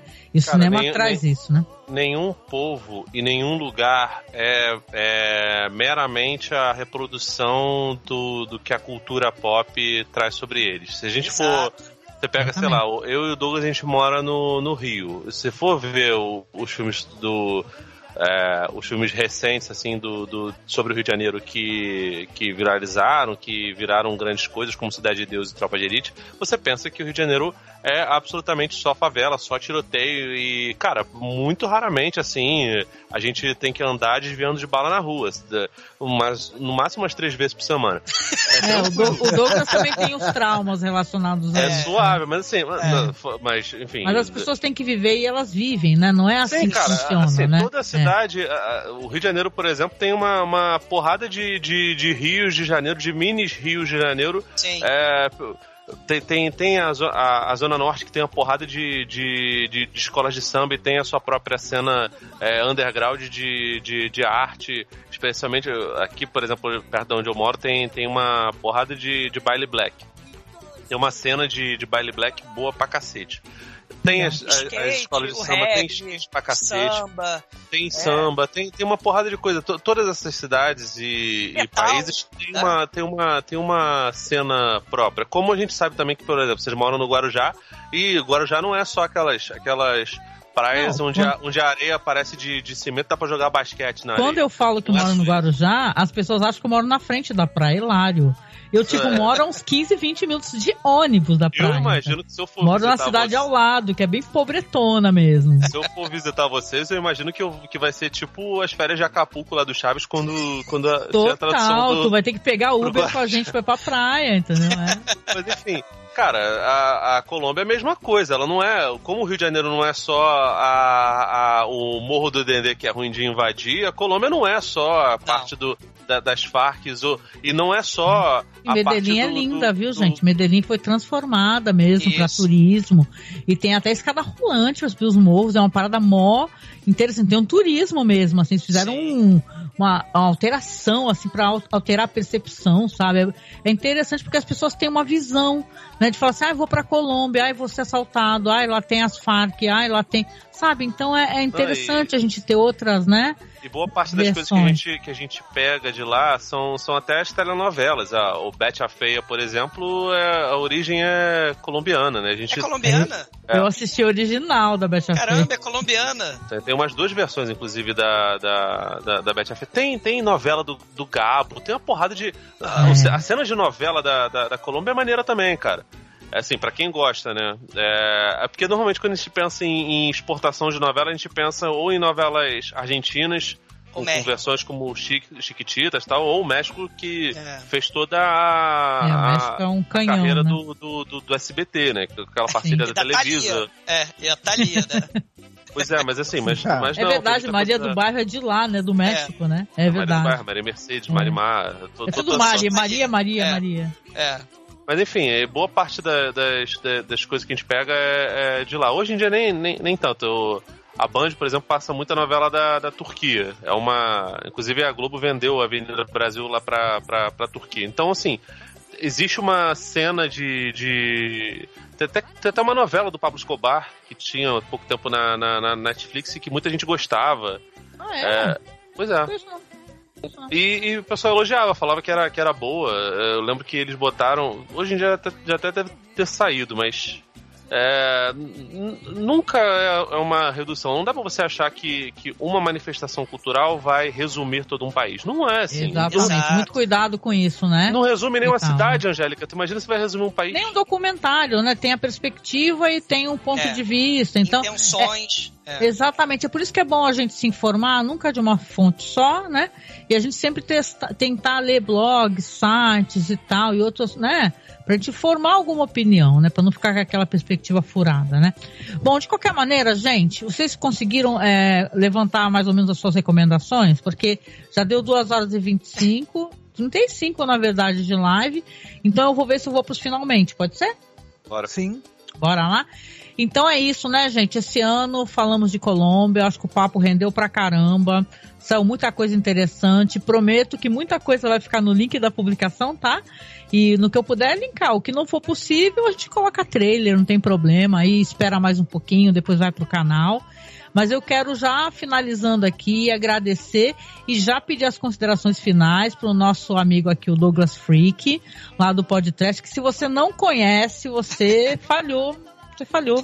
Porque Ah, é um dos isso. melhores podcasts do Brasil. Não, eu sou Ah, babaca. fala isso não. Os melhores podcasts. O Douglas é um, um colaborador incrível mesmo, tá há anos com a gente aqui. E Douglas, apresente o podcast para quem não conhece, né? E, e, por favor, agradeço aqui a sua participação. Foi muito bom, viu? queria agradecer, né, que eu adorei. Assim, a gente vai conhecendo os países e a, e a- é, mais, mais a fundo, né, a, a- cultura, né, nesse sentido, né, de conhecer a produção artística.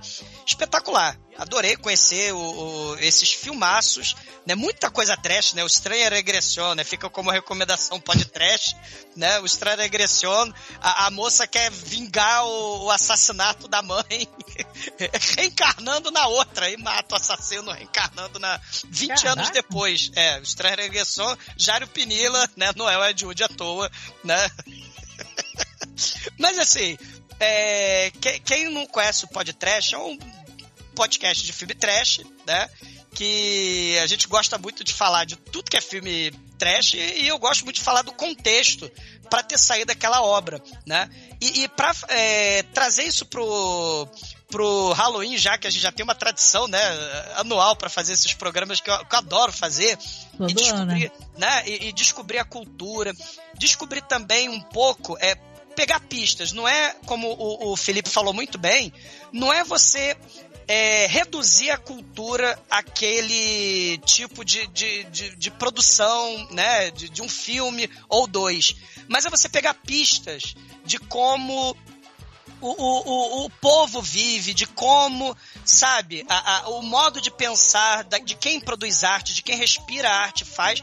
Porque, né, nós que vivemos no Brasil, a gente está acostumado, né, com extrema-direita na ascensão do poder, a gente está acostumado com milícias, né, como não falar de milícia, quem principalmente é, do Rio de Janeiro, né, é, é, a a- milícia tá na presidência, né? Se vacilar. Se não tá diretamente, tá acoplada a milícia. Então, é- Exatamente, né? Então, assim, é, é, a gente pegando essas pistas e conhecendo, né, a, a, a questão da tradição da. é, é, da, da tradição popular, do histórico mesmo, né? Esses filmes levantando essas gerações e gerações de canalhas, né? De oligarquias que destruíram, né? Muitas pessoas, provocaram muita dor e sofrimento, narcotráfico, né? E a violência que parece não ter fim. Mais que a esperança, né, Angélica, que você muito bem falou, Medellín é outra cidade, né? Quando a gente pensa na reconstrução, né?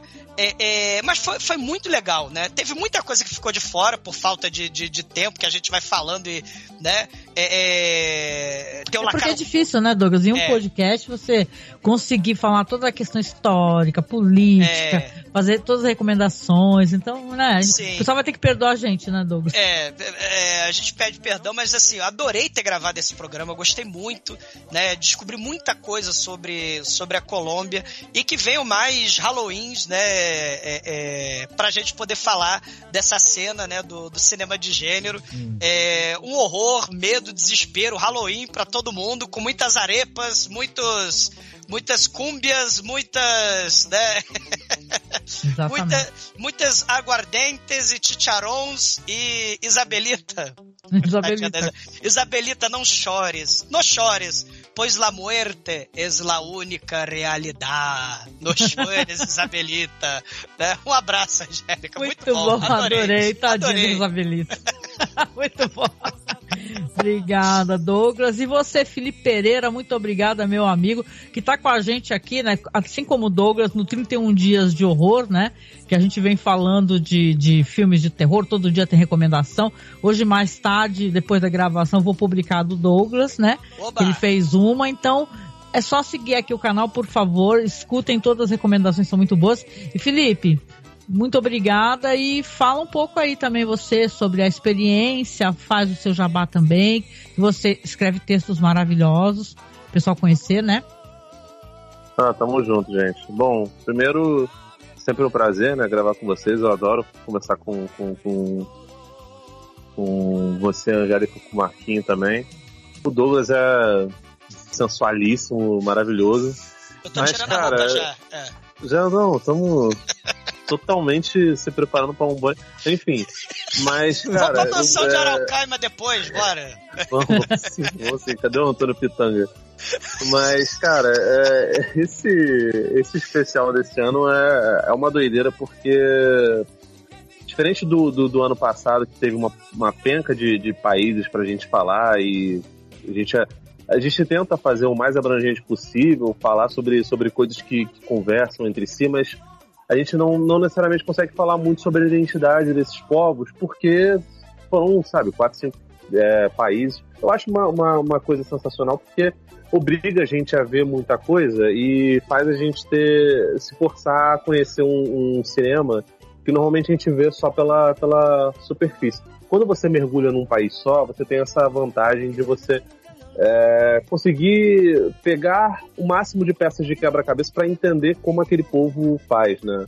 Como, como aquele povo funciona e como funciona a mentalidade desse povo é, para tudo, assim, para como ele encara o, a, a mística, o sobrenatural, como ele, ele enxerga o mundo, qual é a, a digestão que esse povo faz é, da, da, das suas próprias mazelas, das suas próprias misérias, das problemáticas comuns é, a todos, né? Que, enfim, o, o- a Colômbia é um país que, tal qual o Brasil, passa por, por vários problemas, por problemas com relação a, a tráfico de drogas, com guerra às drogas, com morticínio de, de, de população LGBTQIA+. Então, é muito legal como, como esses filmes eles ajudam a representar boa parte da- da- das histórias. As filmografias, especialmente do Jairo Pinilo, do Carlos Maiolo e do, do Espina, e tudo que se baseia ali mais ou menos no que o André Caicedo faz, é, são muito boas. Esses filmes recentes eu infelizmente não tive nenhuma boa experiência com, com nenhum, mas os antigos eles compensam bastante. Eu vou atrás de, de, de todos esses que, do, do Monos, especialmente, e do desse filme de 2001 que, que você É o citou Páramo. o Páramo que a, que a, Angélica, que a Angélica citou. É, mas, cara, é muito bom mergulhar nessas coisas. Eu acho que o, o cinema sul-americano ele tem que ser mais, mais, mais visto. Recentemente o, teve um filme argentino que, que chegou aí, que tá quebrando banca pra caramba, muita gente elogiando, falando que possivelmente é o filme de, de, de horror do ano. E a gente que gosta de cinema de gênero, cara, a gente não pode ficar se restringindo só a, a, às é? coisas Agora eu que fazem fiquei sucesso. curiosa. Eu também.